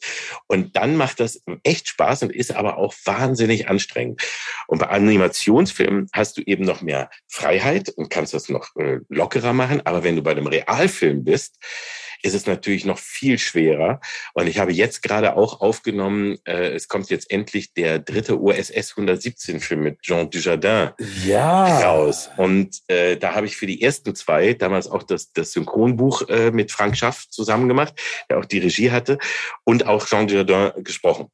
Und jetzt endlich, endlich, endlich nach vielen Jahren kam der dritte Teil, eine wunderbare Agenten-Persiflage und Parodie, die ich also wirklich auch nur jedem empfehlen kann, der sie noch nicht kennt. Und da ist jetzt der dritte Teil rausgekommen, Liebesgrüße aus Afrika, oder besser gesagt, der kommt jetzt raus. Wir haben ihn aber jetzt gerade bearbeitet und gesprochen. Und da wurde ich auch so gequält, zum Teil, äh, vom Frank. Und ich muss sagen, er hat das aber so richtig gemacht, weil das war, er hat sich so eine Mühe gegeben, dass wir wirklich so genau am Original dran sind, wie es nur geht, weil Jean Dujardin ist so ein grandioser unfassbar ja, geiler Schauspieler. Und auch wie der spricht und dass du diese Nuancen da rauskriegst. Also wir sind so nah, wie es nur geht, am Original dran. Aber es war auch eine riesen Arbeit, aber die hat auch einen Wahnsinn Spaß gemacht. Ich freue mich da schon so drauf, wenn, wenn der kommt. Aber da freue ich mich auch auf den dritten Teil, weil ich mochte die anderen beiden auch sehr, sehr gerne. Und ich ja, vor allen Dingen, weil, weil, weil, du gesagt hast, das ist eine Persiflage, aber es ist auf der anderen Seite, es hat diese französische DNA.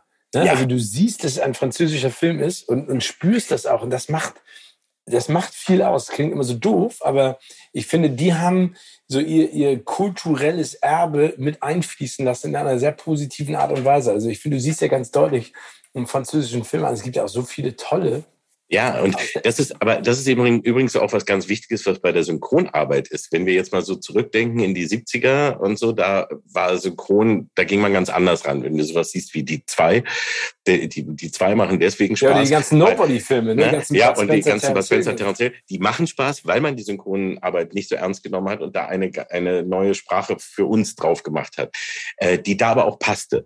Heute kannst du das nicht mehr machen. So, und dann ist was, ist viele Jahre oft was falsch gemacht worden, dass man so dachte, ah komm, wir machen da einfach noch eigene Gags drauf und wir machen da noch ein paar Karlauer drauf und ja. wir machen das noch lustiger, als es ist, weil haha und so. Und das war, fand ich ganz schlimm. Oder wenn du dann versucht hast, was auch in Serien und so oft passierte, Dinge, die eben äh, zu dem Land gehören, dann machst du einfach was Deutsches da drauf. Also ja. bei Alf, bei Alf früher haben sie dann eben alle Bezüge, die irgendwie ähm, um Serien oder sonst was, haben sie dann die Schwarzwaldklinik oder sonst was reingemacht. Das ist totaler Quatsch, das funktioniert nicht. Und das habe ich damals schon, ich habe ja auch für Little Britain für die, für die Serie die Synchronbücher gemacht und, und mit Olli Welke zusammen das gesprochen. Und da war es auch so, da fing, fing man erst an und wollte so deutsche Gags reinbringen. Ich habe gesagt, das ist England, das ist alles England. Also wir können uns nur in England bewegen. Und wenn du Dinge nicht verstehst, dann müssen wir versuchen, was zu finden, finden, was Englisch ist, aber wir hier verstehen. Wenn du Prominente oder so, die da drin vorkommen, nicht kapierst. Aber das ist ein Wahnsinnsaufwand, Little Ja, war, war tierisch aufwendig, aber hat auch, auch so einen Spaß gemacht. Und hier war es bei, bei USS eben auch so. Du machst was Französisches, das ist wirklich pur Französisch. Das ist aber zum Teil im Original so französisch, dass du es hier nicht verstehen würdest. Auch nicht auf Deutsch. Also weil du nicht weißt, worüber reden die gerade. Über irgendwelche äh, Regionen oder Käsesorten oder sonst was oder so Dinge, die du hier nicht kennst. Dann war wirklich die Aufgabe, was findest du, was nicht zu abgegriffen, was aber hier, was, was passt, wo wir verstehen, worüber sie reden, weil es ist am Ende nicht so wichtig, welcher Käse es ist, aber nur, dass die, dass es ein französischer ist, welche Art es ist und was das, das Image ist. Oder, und das ist echt schwer, aber wenn das klappt, ist das eben super und dann darfst du aber, dann musst du es aber auch so machen, weil sonst ruinierst du einen Film. Und der ja, total. Also eine schlechte Synchro kann, äh, also eine tolle Synchro kann äh, bewirken, dass du einen Film besser findest, aber eine schlechte Synchro kann dir natürlich auch den kompletten Film versauen. Ne? Das ist, kann ihn komplett zerstören, ja. Genau, also nicht nur die Sprache, sondern ja auch die Tonalität. Ja, und das ist eben auch gerade und auch bei Animationen und so, also auch wo es einfacher äh, vielleicht auf den ersten Blick aussieht, aber es ist wirklich so wichtig, dass du das irgendwie genau auf den Punkt kriegst und äh, dass das gut abgestimmt ist. Und auch bei sowas wie jetzt eben bei Happy Family, wie gesagt, mit einem Wort, wenn du nur ein Wort hast, dann musst du da also daran dann zu arbeiten, das, das sieht dann am Ende ganz, ganz einfach aus. Aber, aber ist, ist in Wirklichkeit ganz hart. Und, Hast und du den Film denn schon gesehen? Ich habe ihn schon gesehen, ja, ich habe okay. ihn schon gesehen. Ja, und es hat mir, hat mir sehr gefallen, was ich gesehen habe und äh, ich hoffe, dass es auch den, den Leuten sehr gefällt. Also es ist wirklich sehr schön geworden. Ich muss auch sagen, dass ich glaube, als Kind hätte ich den total geliebt, weil ich auch als Kind äh, A Monster schon extrem geliebt habe, alles was da war. Und auch äh, schräge Familien, weil ich kam jetzt auch aus keiner Musterfamilie, wo es so alles war wie bei den Waltons oder bei äh, sonst wo wie in amerikanischen Filmen, und ich war immer schon ein Fan und Freund von schrägen Familien. Ich habe die Adams Family geliebt. Ja. Und die kannte ich schon. Es gab nur sechs Folgen, die in Deutschland mal im dritten Programm kamen. Und die hatte ich auf VHS dann irgendwie und habe die rauf und runter geguckt. Und äh, das war noch lange, bevor die dann zu uns kamen. Und dann habe ich aus England mir Sachen organisiert und so und habe die in, im Original geguckt. Und das war meine Lieblingsfamilie. Ich habe heute noch ein Bild von der Adams Family hinten äh, hängen, ähm, weil das ist immer noch meine, meine Vorzeigefamilie. Und die Happy Family kommt da ziemlich nah ran, weil die eben auch so aus diesem Monsterbereich kommt. Und das fand ich schon als Kind immer super toll und super klasse. Deswegen, ja, aber ich, ich, finde, du sprichst da was Tolles an. Ich glaube, dass das auch wichtig ist, dass es nicht mehr, und das merken ja auch die Animationsfilmemacher immer mehr und Macherinnen, dass das nicht perfekt sein muss, ne? sondern ja. äh, dass, dass das natürlich ist, dass es in der Familie nicht immer funzt, dass nicht alle alles können. Das war ja mal eine Zeit lang auch im Kino so. Ne? Es war immer der ja, Perfekte, es war immer ganz klar ein Underdog, der konnte es nicht. Das ja. war immer der Jock, ne, wie man ihn so nennt, der, der Quarterback aus der Highschool-Football-Mannschaft. Und dann wurde der sozusagen Verlierer zum Gewinner am Ende. Was ich immer noch toll finde, diese Heldenreise. Aber ich mag das, wenn das so ein bisschen verteilt ist. Du hast aber, aber auch ganz viele alte Filme übrigens, wo du wirklich den, den, den, immer so die, die Nebencharaktere, den Underdog äh, hast und der bleibt das aber auch. Das ist übrigens auch was, was ganz äh, erschreckend ist, was ich so gesehen habe. Wenn du zum Beispiel mal heute dir ein Colt für alle Fälle nochmal anguckst, weil wir gerade über alte Serien geredet haben, Howie. mal ja, ein paar alte Folgen geguckt haben. Howie, Howie ist ein Idiot und der bleibt ein Idiot. Und Howie Stimmt. ist nur da, damit Colt besser dasteht. Und zwar von vorne bis hinten. Howie, nichts, was Howie sagt, ist klug. Nichts, was er sagt, ergibt Sinn. Wenn er etwas sagt, weißt du vorher, es ist falsch. Und wenn er etwas sagt, was er tun will, weißt du, er wird scheitern. Und das ist echt, schlimm, wenn du das so siehst. Wenn, wenn, du den noch, wenn du das heute guckst, ich, ich habe so dran gedacht, dass ich dachte, das ist mir schon damals aufgefallen, aber du nimmst das hin, weil Gold ist einfach cool und die machen Stunts und das ist irgendwie toll. Aber wenn du das heute guckst, dann tut dir das echt richtig weh, weil das so auf zwölf ist und so gar keine Entwicklung und du weißt so exakt zu 100 Prozent innerhalb Stimmt. der ersten Minute, was aus wem wird, so wie heute auch noch das Traumschiff funktioniert. Guck drei Minuten und du weißt genau, wer zu wem gehört, was wer passiert, wer am Ende zusammenkommt und wie. Und das weißt du alles sofort. Das siehst du an den Blicken, an den ersten drei, vier Sätzen weißt du schon alles. Und das macht heute, finde ich, keinen Spaß mehr. Also da habe ich dann heute keinen Spaß mehr, weil äh, heute habe ich die Freude daran zu denken, was wird aus dem hoffentlich und hoffentlich, also du, du willst Leute mögen, oder auch hassen.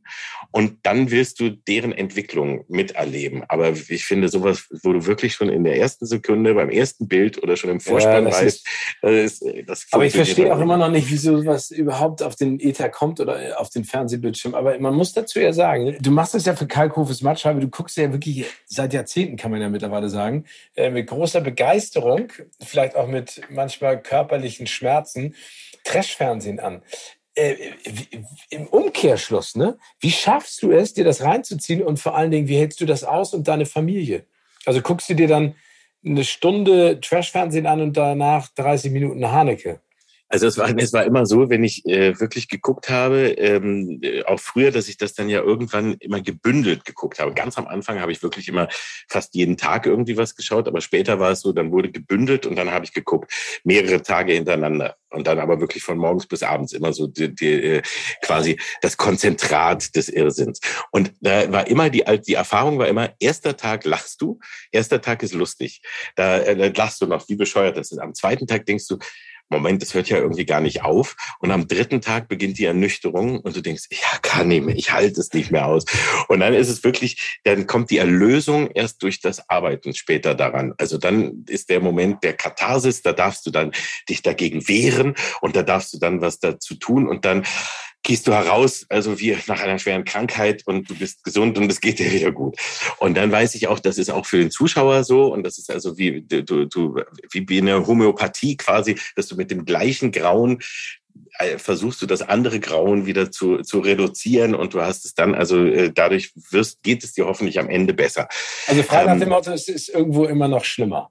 Ja, es ist, es ist, ja, und äh, beim, naja, und, und beim Film übrigens ist es auch nochmal anders. Da hast du es dann nochmal äh, natürlich so, dass du die erstmal alle gucken musst und die mache ich immer nur nebenbei. Ne? Also wie gesagt, ich habe hier hunderte liegen und immer so nebenbei lasse ich die laufen und gucke nur, ist da irgendwo was drin, was vielleicht für uns ähm, gut ist. Die gucke ich also nicht mehr wirklich an. Das wäre furchtbar, wenn ich die auch in der vollen Länge mir komplett dann angucken will. Das läuft so nebenbei, weil ich weiß ja, wenn ich den dann später bekomme, oder Peter. Also dann müssen wir uns mit dem richtig auseinandersetzen und dann müssen wir ihn wirklich mehrfach gucken und auf jeden Teil und so äh, schauen. Und das wird dann richtig hart. Also am Anfang erstmal so nebenbei. Für die Mattscheibe ist es aber allerdings schwieriger. Da muss man schon immer sehr viel genauer gucken, ähm, um überhaupt so die Teile rauszukriegen, weil es da ja immer nur so um kurze Sequenzen geht und dass du da schauen musst, ob da überhaupt was passt. Aber das Sichten und die Vorarbeit ist eine Qual. Aber einer muss es ja tun. Aus großer Kraft folgt große Verantwortung. Du weißt, ah, das, das ist ja, ja, du bist eigentlich ja, Spider-Man. Ja, ich, äh, und ich, ich, sage dir was, und das ist wirklich so, ich wollte ja als Kind Superheld werden. Welcher das war denn? ja mein Wunsch. Naja, ich fand schon, also ich war Spider-Man und Batman-Fan. Also das waren die beiden, die ich am besten fand. Und hatte gedacht, Spider-Man, okay, weil äh, der, der wurde von einer Spinne gebissen und dann war es das. Aber find mal eine radioaktiv verseuchte Spinne, die dich beißt und dir Superkräfte verleiht, in Peine in den 70ern. Keine Chance. Ich hatte höchstens eine Ratte mit Lebensmittelvergiftung, mehr nicht. Und dann habe ich gedacht, Batman, weil der hat ja keine Superkräfte, sondern der hat sich das ja selber antrainiert und äh, Millionär und eben super in Mathe, Physik, Chemie und so, weil er alles selber bastelt. Gut, es hat mit der Millionen nicht geklappt, es hat mit der, vor allem mit auch mit der athletischen äh, Körperhaltung nicht geklappt und äh, dann äh, Chemie äh, war ich ein Versager, Physik ziemlich. und dann ging auch der Plan irgendwann baden. Also das war dann auch, und ich war dann sehr enttäuscht. Aber später, als ich dann so gesehen habe, was ich da mache, habe ich dann dafür gedacht, dann werde ich eben zu Kalkman und bin halt der Retter des Fernsehens und sehe das da genauso, weil genau wie Spider-Man. Du bewahrst ja, die Welt vor Übel aus dem richtig, Fernsehen. Ich, ich kämpfe gegen das schlechte Fernsehen und, und äh, muss immer weitermachen oder auch gegen schlechte Filme und ich muss immer weitermachen, weil auch Spider-Man, der hat den grünen Kobold erledigt, dann wartet Doc Ock schon an der nächsten Ecke, dann muss er gegen den kämpfen oder wegen wen auch immer. Und so sehe ich es auch. Du hast das eine erledigt, dann kommt schon der nächste Schurke, musst du wieder daran gehen. Und so ist es. Aber ist doch super. Ja. Aber das, das passt perfekt zu einer kleinen Aktion, die ich gerne mit dir machen möchte. Und zwar, stell dir mal vor, du hast deine eigene Arztpraxis, heißt Professor Dr. Kalkhufe, ja. bist Psychologe und Lebensberater. Und du kennst ja durch das äh, Gucken der vielen Reality-Formate bestimmt die Promis mittlerweile besser als sie sich selbst. Stell dir mal folgende Situation vor. Desiree Nick und Carmen Geis kriegen sich auf der geischen Luxusjacht voll in die Haare und es steht kurz davor, dass äh, Desiree Nick Carmen über Bord wirft.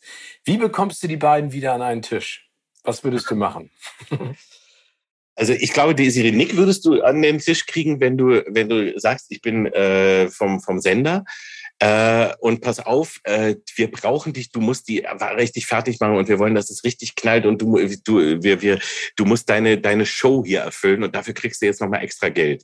Und Carmen Geis müsstest du, glaube ich, rangehen und ein bisschen so vom Menschlichen herholen und sagen, du pass auf, das ist da gar nicht so gut, jetzt beruhig dich mal und äh, jetzt kommst du hier da ran und wir machen aus dir, da machen wir das schön, du stehst dann am Ende echt gut da und wir, deine Töchter dürfen auch noch mit rein und dann kommt der Robert nochmal mit rein und darf dich trösten und so. Also da hast du wirklich zwei Figuren, die aus einer ganz anderen, mit einer ganz anderen Haltung, glaube ich, daran gehen. Also du hast Desiree Nick, die als, als äh, Mietgiftnatter reingeht, um Leute fertig zu machen und äh, kämpfen will und andere äh, wirklich, wirklich auf, auf andere einhacken will.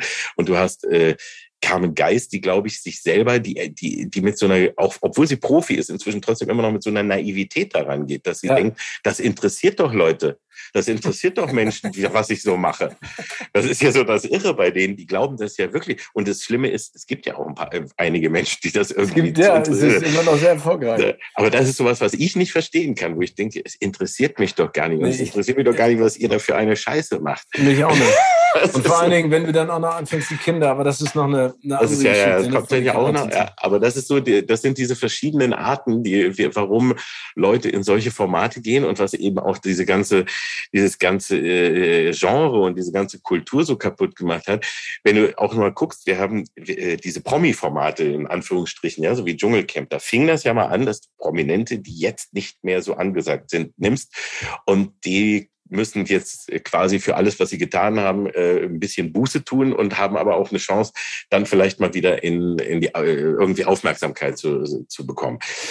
Und heute hast du ja nur noch Promi-Formate, wo Promis drin sind, die nicht prominent sind. Und ein Promi ist inzwischen ein, ein Begriff, der ein Schimpfwort geworden ist. Also Promi bist du, wenn du nichts kannst, äh, sondern du lässt dich von anderen auslachen und du bist äh, asozial oder besonders verhaltensauffällig.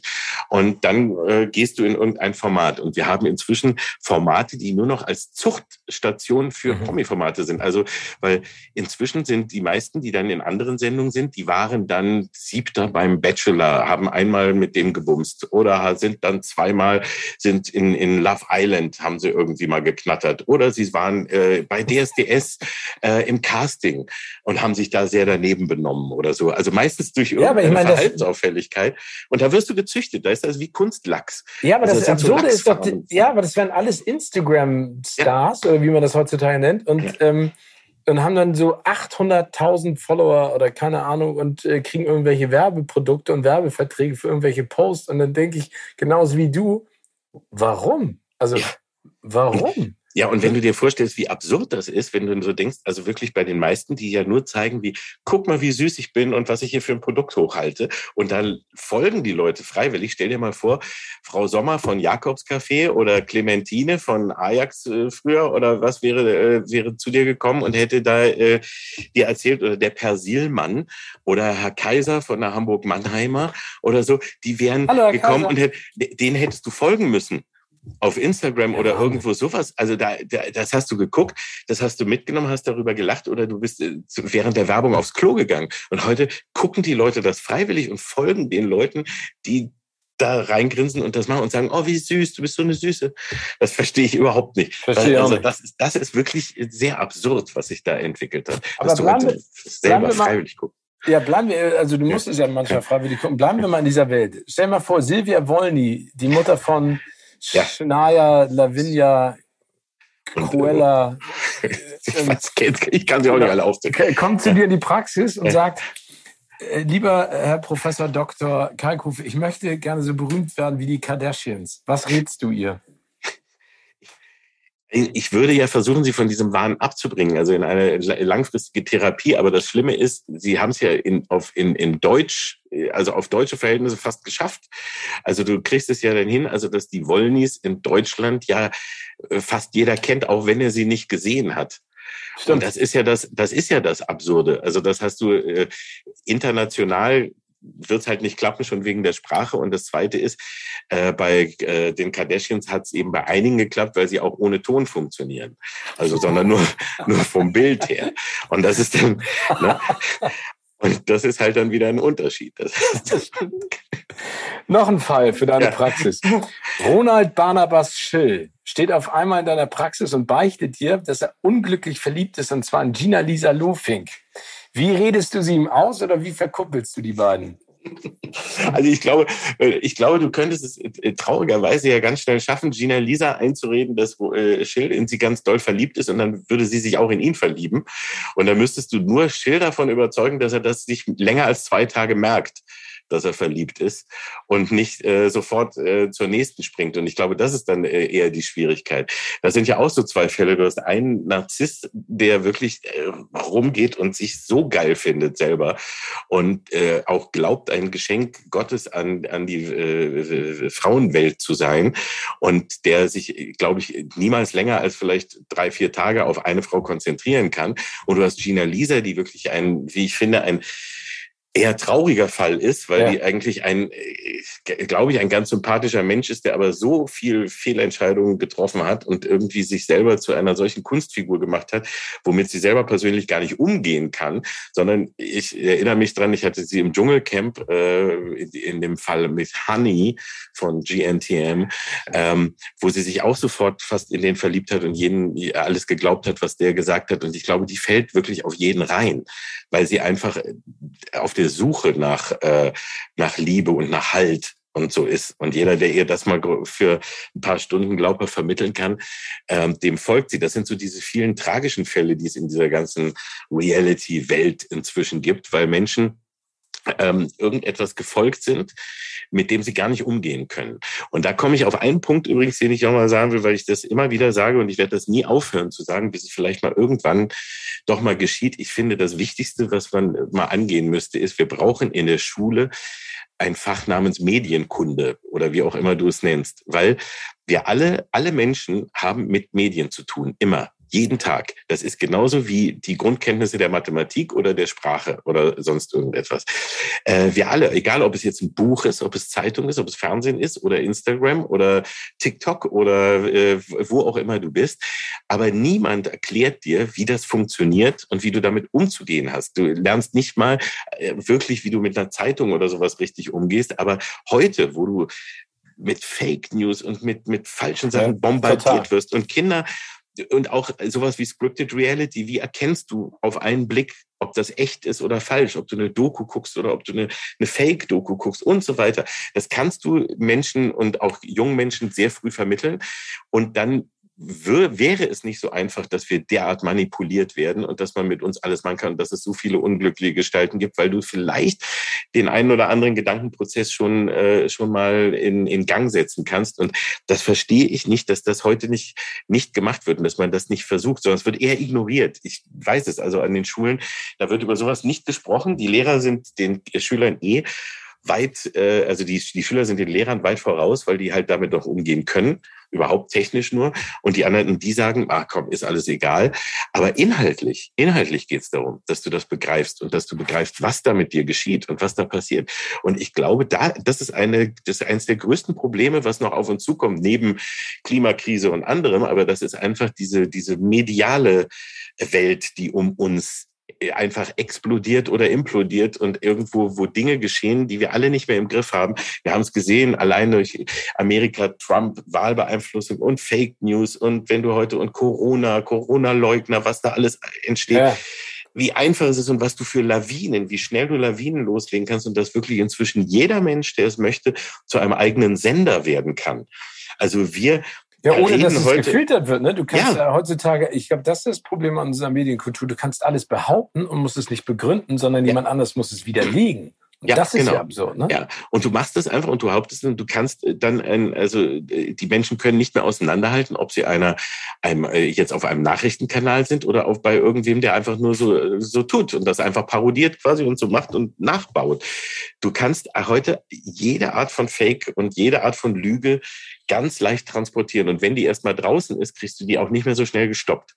Und dann kannst du noch so oft dagegen gehen und sagen, das stimmt nicht, dann wird aber einfach behauptet, ja, wie du lügst. Also ja. das ist dann mal wie, auf, wie im Kindergarten, dass einfach jeder, nö, stimmt nicht, du nicht, ich glaub's aber weiter. Das ist echt ganz schlimm und da müssen wir, glaube ich, echt uns mal Gedanken machen alle. Aber ich finde auch, äh, das ist dann wieder auch äh, mit dem Finger in die Wunde bohren, was mich auch zeitweise nervt, und da bin ich auch leider Gottes Teil davon, dass ähm, unsere Fernsehlandschaft ja auch, wie du schon gesagt hast, ganz schnell Leute in so ein Rampenlicht schmeißt, ohne denen die Möglichkeit zu geben, überhaupt zu verstehen. Das ist ja auch dieser Punkt Medienkunde, was da überhaupt auf sie einprasselt. Ja. Weil es natürlich spannend ist, jemanden jungfräulich da äh, am, am Krepieren oder am Schwitzen zu sehen, aber auf der anderen Seite die dann auch zu entlassen. Ne? Also das ist ja einer der Kritikpunkte bei diesen ganzen Casting-Shows. Ja, absolut. Da werden irgendwelche Menschen, die oder, oder Talente äh, ins Rampenlicht geschubst. Und wenn sie dann nicht Erste werden oder Erster, sondern Nummer sechs oder Nummer sieben und werden dann wieder zurückgeschickt, äh, da ist keiner da, der immer sagt, ey Leute, das ist nicht, du kommst aus Peine und lebst ja. nicht in Hollywood. Ne? Ja. Äh, weißt du, was ich meine? Und das, da, damit habe ich auch ein unfassbar großes Problem. Und das ist aber in dieser Schnelligkeit, in der immer wieder neue Stars gesucht werden oder dieser Trash-Tank gefüllt werden muss, allen völlig egal. Also völlig ja. egal. Ja, und da bleiben so viele Opfer auf der Strecke. Und ja. zwar sowohl die, die das selber machen, wie auch alle, die da drumrum sind, wie auch die Follower und die Fans und was weiß ich nicht, was da alles damit, das sind ja wirklich, das ist dann eine ganze Kette, das ist wie so eine Domino-Kette, wo dann einer nach dem anderen umfällt. Und wenn du das einfach nimmst, es fing wirklich an mit den großen Casting-Shows, wie du eben sagtest. Und dann stell dir vor, du bist bei DSDS und die, die weiterkommen, wurden zu der Zeit so gehypt, ja, da, der, du, du bist 16, 17, 18, komm, bist noch in der Schule oder kommst gerade raus, hast noch nichts gemacht und plötzlich schreien alle hysterisch und, und lieben dich, wenn du auf die Straße kommst und eine Woche später bist du raus und keiner guckt dir mehr mit dem Arsch an und du wirst, bist vergessen. Das kannst du gar nicht ohne Betreuung so schnell, das, das kannst du gar nicht hinbekommen. Das kann keiner, keine Psyche so einfach äh, hinkriegen. Aber, oder dass ja. du von einem Tag äh, zu, zu einem medialen Phänomen oder sonst was wirst. Und dann kommen die Berater, die dir sagen, ah, super, pushen dich weiter, das immer weiter zu machen. Und sobald es nicht mehr funktioniert, lassen sie dich stehen. Und dann bist du plötzlich allein und weißt nicht mehr, was aus, was aus dir wird. Und du verstehst doch nicht, warum hat mich jetzt keiner mehr lieb oder warum will mich jetzt keiner mehr sehen.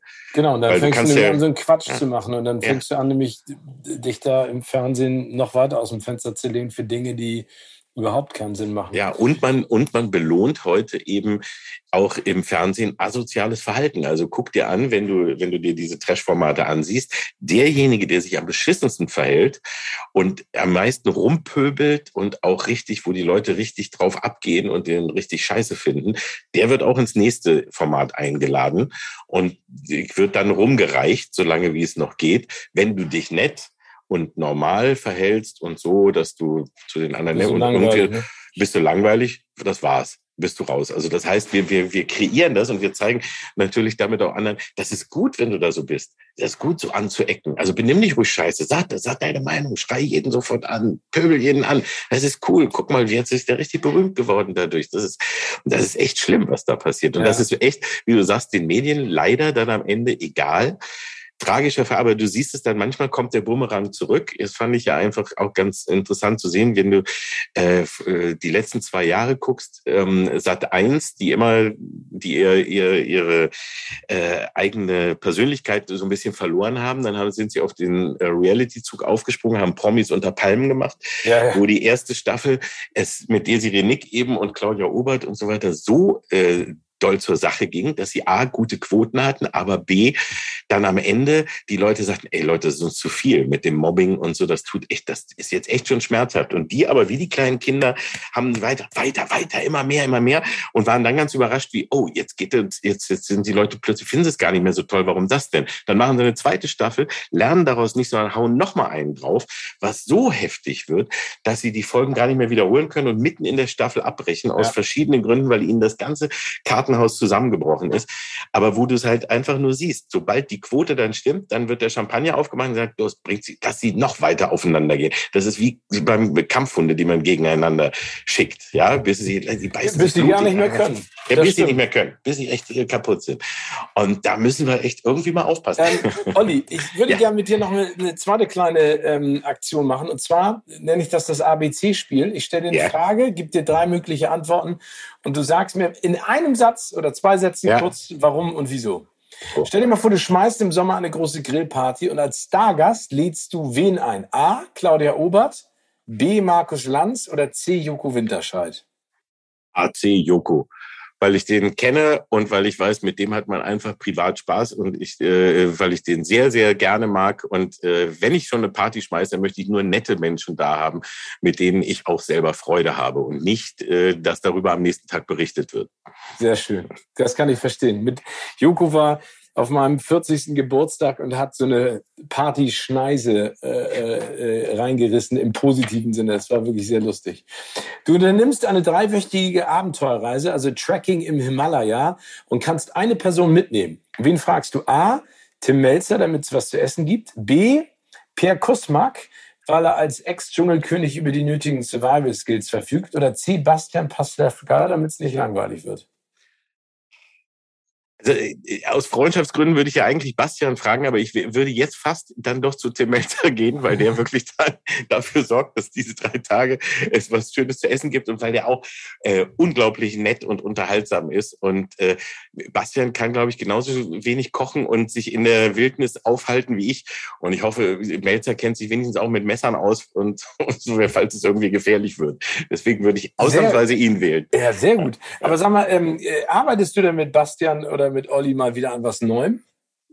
Ähm, wir, wir sehen uns und sprechen uns, aber wir arbeiten momentan an nichts zusammen. Wir haben, das hat auch damit zu tun, dass die Arbeit an dem eigentlich geplanten dritten Wichser so äh, langwierig, schwierig und auch so ermüdend waren und dass wir da auch wirklich äh, zum Teil an unsere persönlichen Grenzen kamen, dass wir jetzt, glaube ich, erstmal im Moment sagen, ah, jetzt haben wir jetzt, jetzt arbeiten wir erstmal nicht zusammen, sondern sehen uns, wenn nur privat.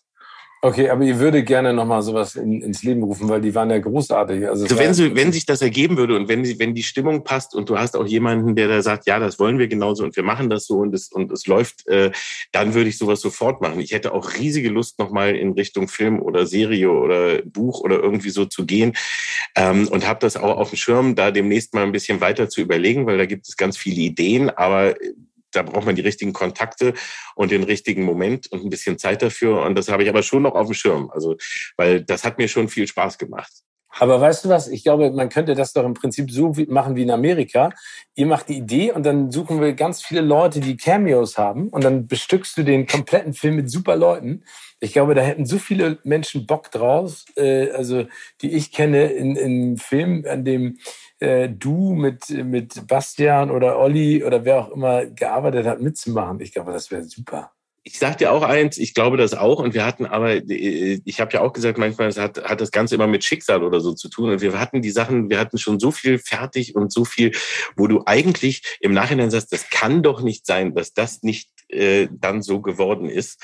Und aus irgendwelchen Gründen kam es dann doch nicht zustande. Und du hast dann auch bei, egal ob es Sender oder äh, Filmfirmen oder sonst was ist, auch selbst wenn, wenn das auf dem Silbertablett da liegt, manchmal doch kommen dann Menschen zusammen, die sagen, aus irgendeinem Grund sagen wie, ah, jetzt geht's gerade nicht. Ah, wir haben jetzt gerade kein Geld. Ah, jetzt ist aber gerade was ganz anderes angesagt. Oh, ich glaube, jetzt müssen wir eher dieses oder jenes machen. Es ist nicht so einfach, wie man sich das vorstellt. Das stimmt. Aber, aber ich trotzdem, die Daumen. Ich, ja, ich, ich, ich gebe die Hoffnung auch nicht auf. Irgendwann kommt da noch was. Also ich spiele auch gerne mit. Du kannst mich im Nachhinein rausschneiden. Das ist ein gutes Angebot. Du bist bei Heidi Klums Halloween Party eingeladen. Also verkleidest du dich. Und zwar A als Alien, B als Heidi Klum oder du setzt auf altbewährtes und gehst als der Wichser. oh, da würde ich als Heidi Klum gehen. Das habe ich ja schon oft genug gemacht. Ich war ja schon äh, einige Male Heidi Klum. Da glaube ich, da finde ich noch ein paar alte Sachen. Und dann würde ich schön. Ich finde auch, das ist, äh, es wäre auch für Sie, glaube ich, ein interessantes Spiegelbild, mal die dicke Heidi zu sehen. Also dann einfach mal so, wie, wie sie auch aussehen könnte und wie es aber auch äh, ganz, äh, ganz richtig ist und eben nicht so auf nur äh, wie, wie super schick und super süß und super sexy ich bin, sondern einfach die ehrliche, süße Heidi zu sein. Ja, ich glaube, dazu könnten wir beide auch nochmal eine Podcast-Folge alleine machen, um über Heidi Klum zu sprechen. Das glaube ich auch. Mein lieber Olli, eine Abschlussfrage habe ja. ich noch. Ähm, welcher Filmtitel passt aktuell perfekt zu deinem Leben? So, ich, ich dachte, ich warte auf A, B oder C. Nee. so, äh, oh. Äh, jetzt muss ich mal, aber da, da äh, ist, bin ich jetzt natürlich echt kalt erwischt. Ähm, Gut, das eine, also was ich eigentlich einen guten Titel finde, ist auch äh, doch keine Zeit zu sterben. No Time to Die, finde ich, ist ein super oh. Titel, wo du echt so sagst wie, hey, ich bin, bin manchmal kaputt, aber ich habe keine Zeit, um auf, aufzuhören. Das sehr gut. Ist ein sehr schöner Der passt perfekt. Ja. Wie fandst du denn ganz kurz den neuen Bond? Auch da ist, äh, äh, da kommen wir auf den Punkt, wie wir vorhin gesagt haben, du, man weiß es inzwischen, einige Leute hassen ihn, einige Leute lieben ihn, einige äh, wissen nicht so recht. Bei, bei, mir ist es so, ich habe ihn jetzt auch erst einmal gesehen. Ich muss ihn unbedingt nochmal sehen, ja. weil Bond muss ich immer mehrfach sehen. Und ich bin mir noch nicht nicht ganz schlüssig. Ich finde einerseits einen, einen sehr würdigen und sehr guten Abschluss. Es gab viele Momente, die mich total gepackt haben. Äh, und wenn ich aber dann mit, mit so etwas Abstand denke, habe ich auch ganz viel, was ich, was ich so kritisieren würde und wo ich sage, hm. Und es ist so, du hast natürlich Bond zu etwas gemacht hier, äh, was es vorher noch nie gab. Und das ist auch das, was, glaube ich, viele schockiert hat, nämlich zu einem tragischen Helden. Und Bond war immer der pure Eskapismus, dem immer alles trotzdem irgendwann irgendwie gelingt. Und das, heißt, das ist jetzt hier nicht mehr. Und du hast dadurch die Figur in den Grundfesten erschüttert. Und das ist, glaube ich, das, was noch lange nachwirken wird. Und was das noch, wo, wo, man viel Zeit braucht. Ich, also ich habe da auch viele Diskussionen schon geführt. Ich finde, es ist ein, ein guter Film. Ich finde, er, er ist nicht mehr so James Bondig. Das hast du ja auch gerade gesagt, ja. wie ich mir das gewünscht hätte.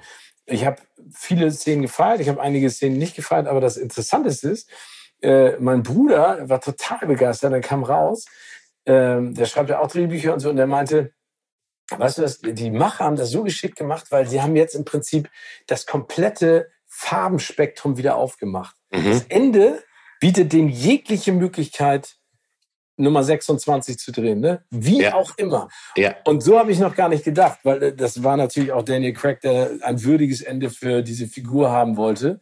Ähm, aber, aber ist ja auf der anderen Seite das ist ja das Tolle am Kino. Und deswegen ja. liebe ich das. Ne? Du gehst rein, kommst raus, diskutierst dich wund ja. und gehst aber noch mal rein, weil du Bock drauf hast. Ja, genau. Und das ist auch so. Ich möchte ihn noch mal sehen. Ich will ihn auch sehen. Ich finde, ich, es gibt Teile, wo ich, wo so richtig, wo ich so denke, yes, so, das ist so das, was ich erwarte. Und dann gibt es welche, wo ich denke, wow, das hat jetzt gar nicht. Und andererseits ist es ja aber auch, dass man mal mit Erwartungen spielen muss. Aber ich bin wirklich hier noch so hin und her gerissen. Also, dass ich mal, so, dass ich, ich kann beide Seiten auch wirklich verstehen. Allerdings, was ich nicht ganz so verstehen kann oder wo ich immer sage, Leute, da müsst ihr auch mal äh, dran denken, du könntest heute nicht noch mal einen Bond wie mit Roger Moore Drehen und auch nicht wie mit Connery, sondern du musst das in die heutige Zeit bringen und du kannst eine Figur auch nicht selbst. Ich habe jetzt, ich gucke ja andauernd Bond, weil Bond bin ich immer, also bin ich ein Riesenfan seit meiner Kindheit. Und jetzt gerade, wo auch, ich habe sie ja alle, aber trotzdem auch, wo die jetzt auf Sky immer wieder laufen, dann lasse ich mal immer wieder einen an oder guck mal wieder einen. Ähm, und wenn du dir die dann anschaust, dann musst du einfach sagen, Leute, das kannst du heute, wäre es eine Parodie. Ja, und es war früher, früher war cool. es noch nicht als Parodie gedacht, da war es ironisch gedacht, aber es war keine Parodie. Und du hast so etwas wie äh, innere Zusammenhänge zwischen den Filmen oder eine Entwicklung der Figur nie gehabt, sondern es war immer so ein Cardboard-Character, der bestimmte Sachen immer abhaken musste und eben dann am Ende immer der Held war und so weiter, aber der nie irgendwie eine wirkliche persönliche Entwicklung durchmacht, nie wirkliche Gefahren und so weiter. Das war für die damalige Zeit aus dem vorhin schon mal zitierten Eskapismus sehr wichtig, dass du sowas hast wie, oh, da jetzt immer gut, das ist toll. Aber heute kannst du das nicht mehr so machen und da musst du dann leider auch eben bestimmte Aspekte zerstören. Und da musst du dann eben anders rangehen. Oder du machst es over the top, wie bei Kingsman oder so zum Beispiel, ne, die dann das machen, wir gehen da auf so satirische Art oder auf so cartoonhafte Art ran. Und dann kannst du wieder so, so da drüber stehen. Oder Austin Powers, der eine Parodie macht, aber die ganzen Elemente feiert. Ja. Oder so wie wir es auch mit dem Wichser gemacht haben, wir machen eine Parodie, aber wir feiern die Welt die da erschaffen wurde. Das Aber stimmt. ernsthaft kannst du diese Welt heute nicht mehr bringen. Und deswegen ist es eine fast unlösbare Aufgabe, die du dann äh, irgendwie erfüllst. Aber es stimmt, was, so, was, was mir so ein bisschen auch gefehlt hat, manche Momente, wo du dachtest, das ist so typisch Bond. Ja. So, ein, so ein Schurke, den mit dem, mit dem komischen Auge oder sonst unterkommen. Und das wurde nicht, dann irgendwie nicht genug aufgelöst. Manches endete dann einfach so abrupt oder war dann irgendwie nicht zu Ende durchdacht und manches war so groß aufgebaut und endete dann so, so schnell und äh, manchmal hast du so, also auch gerade, es kommt ja viel mit äh, On Her Majesty's Secret Service, ein Geheimnis seiner Majestät, was einer meiner Lieblingsbonds ist. Äh, und die Musik, und das hat mich dann auch immer wieder äh, total berührt und das habe ich mich dann ganz doll gefreut. Und dann andere Momente, wo du so denkst, hm, ihr habt das jetzt gerade so ein bisschen liegen genau. lassen. So, ja, ne? ja, ihr die so Chance, ja, ich glaube, vielleicht wollte er auch zu viel. Ja, es ist schwierig, aber wir wissen, wie viel Arbeit da drin ist und weswegen du dann am Ende, glaube ich, ist also etwas Perfektes hinzulegen, wo du mit du fast alle glücklich machst, ist Kannst so selten. Nicht mit, nicht mit so einem Franchise und nicht mit einer solchen Figur, das geht nicht. Du kannst sie nicht anrechnen, aber insofern, sie haben es ja geschafft, dass viele Leute ins Kino geströmt sind und vor allen Dingen, dass sie sich alle immer noch drüber unterhalten.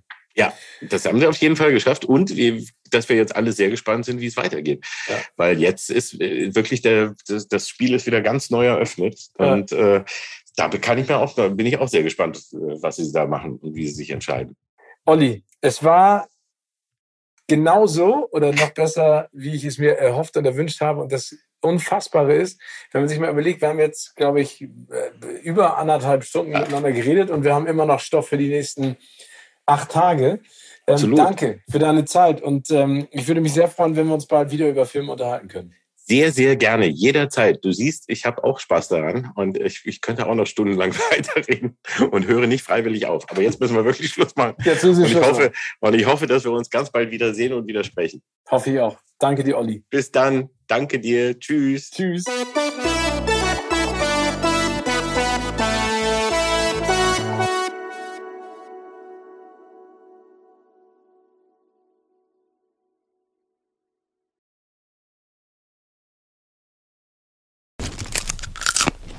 Kino oder Couch wurde euch präsentiert von unserem Kinopartner Sinistar.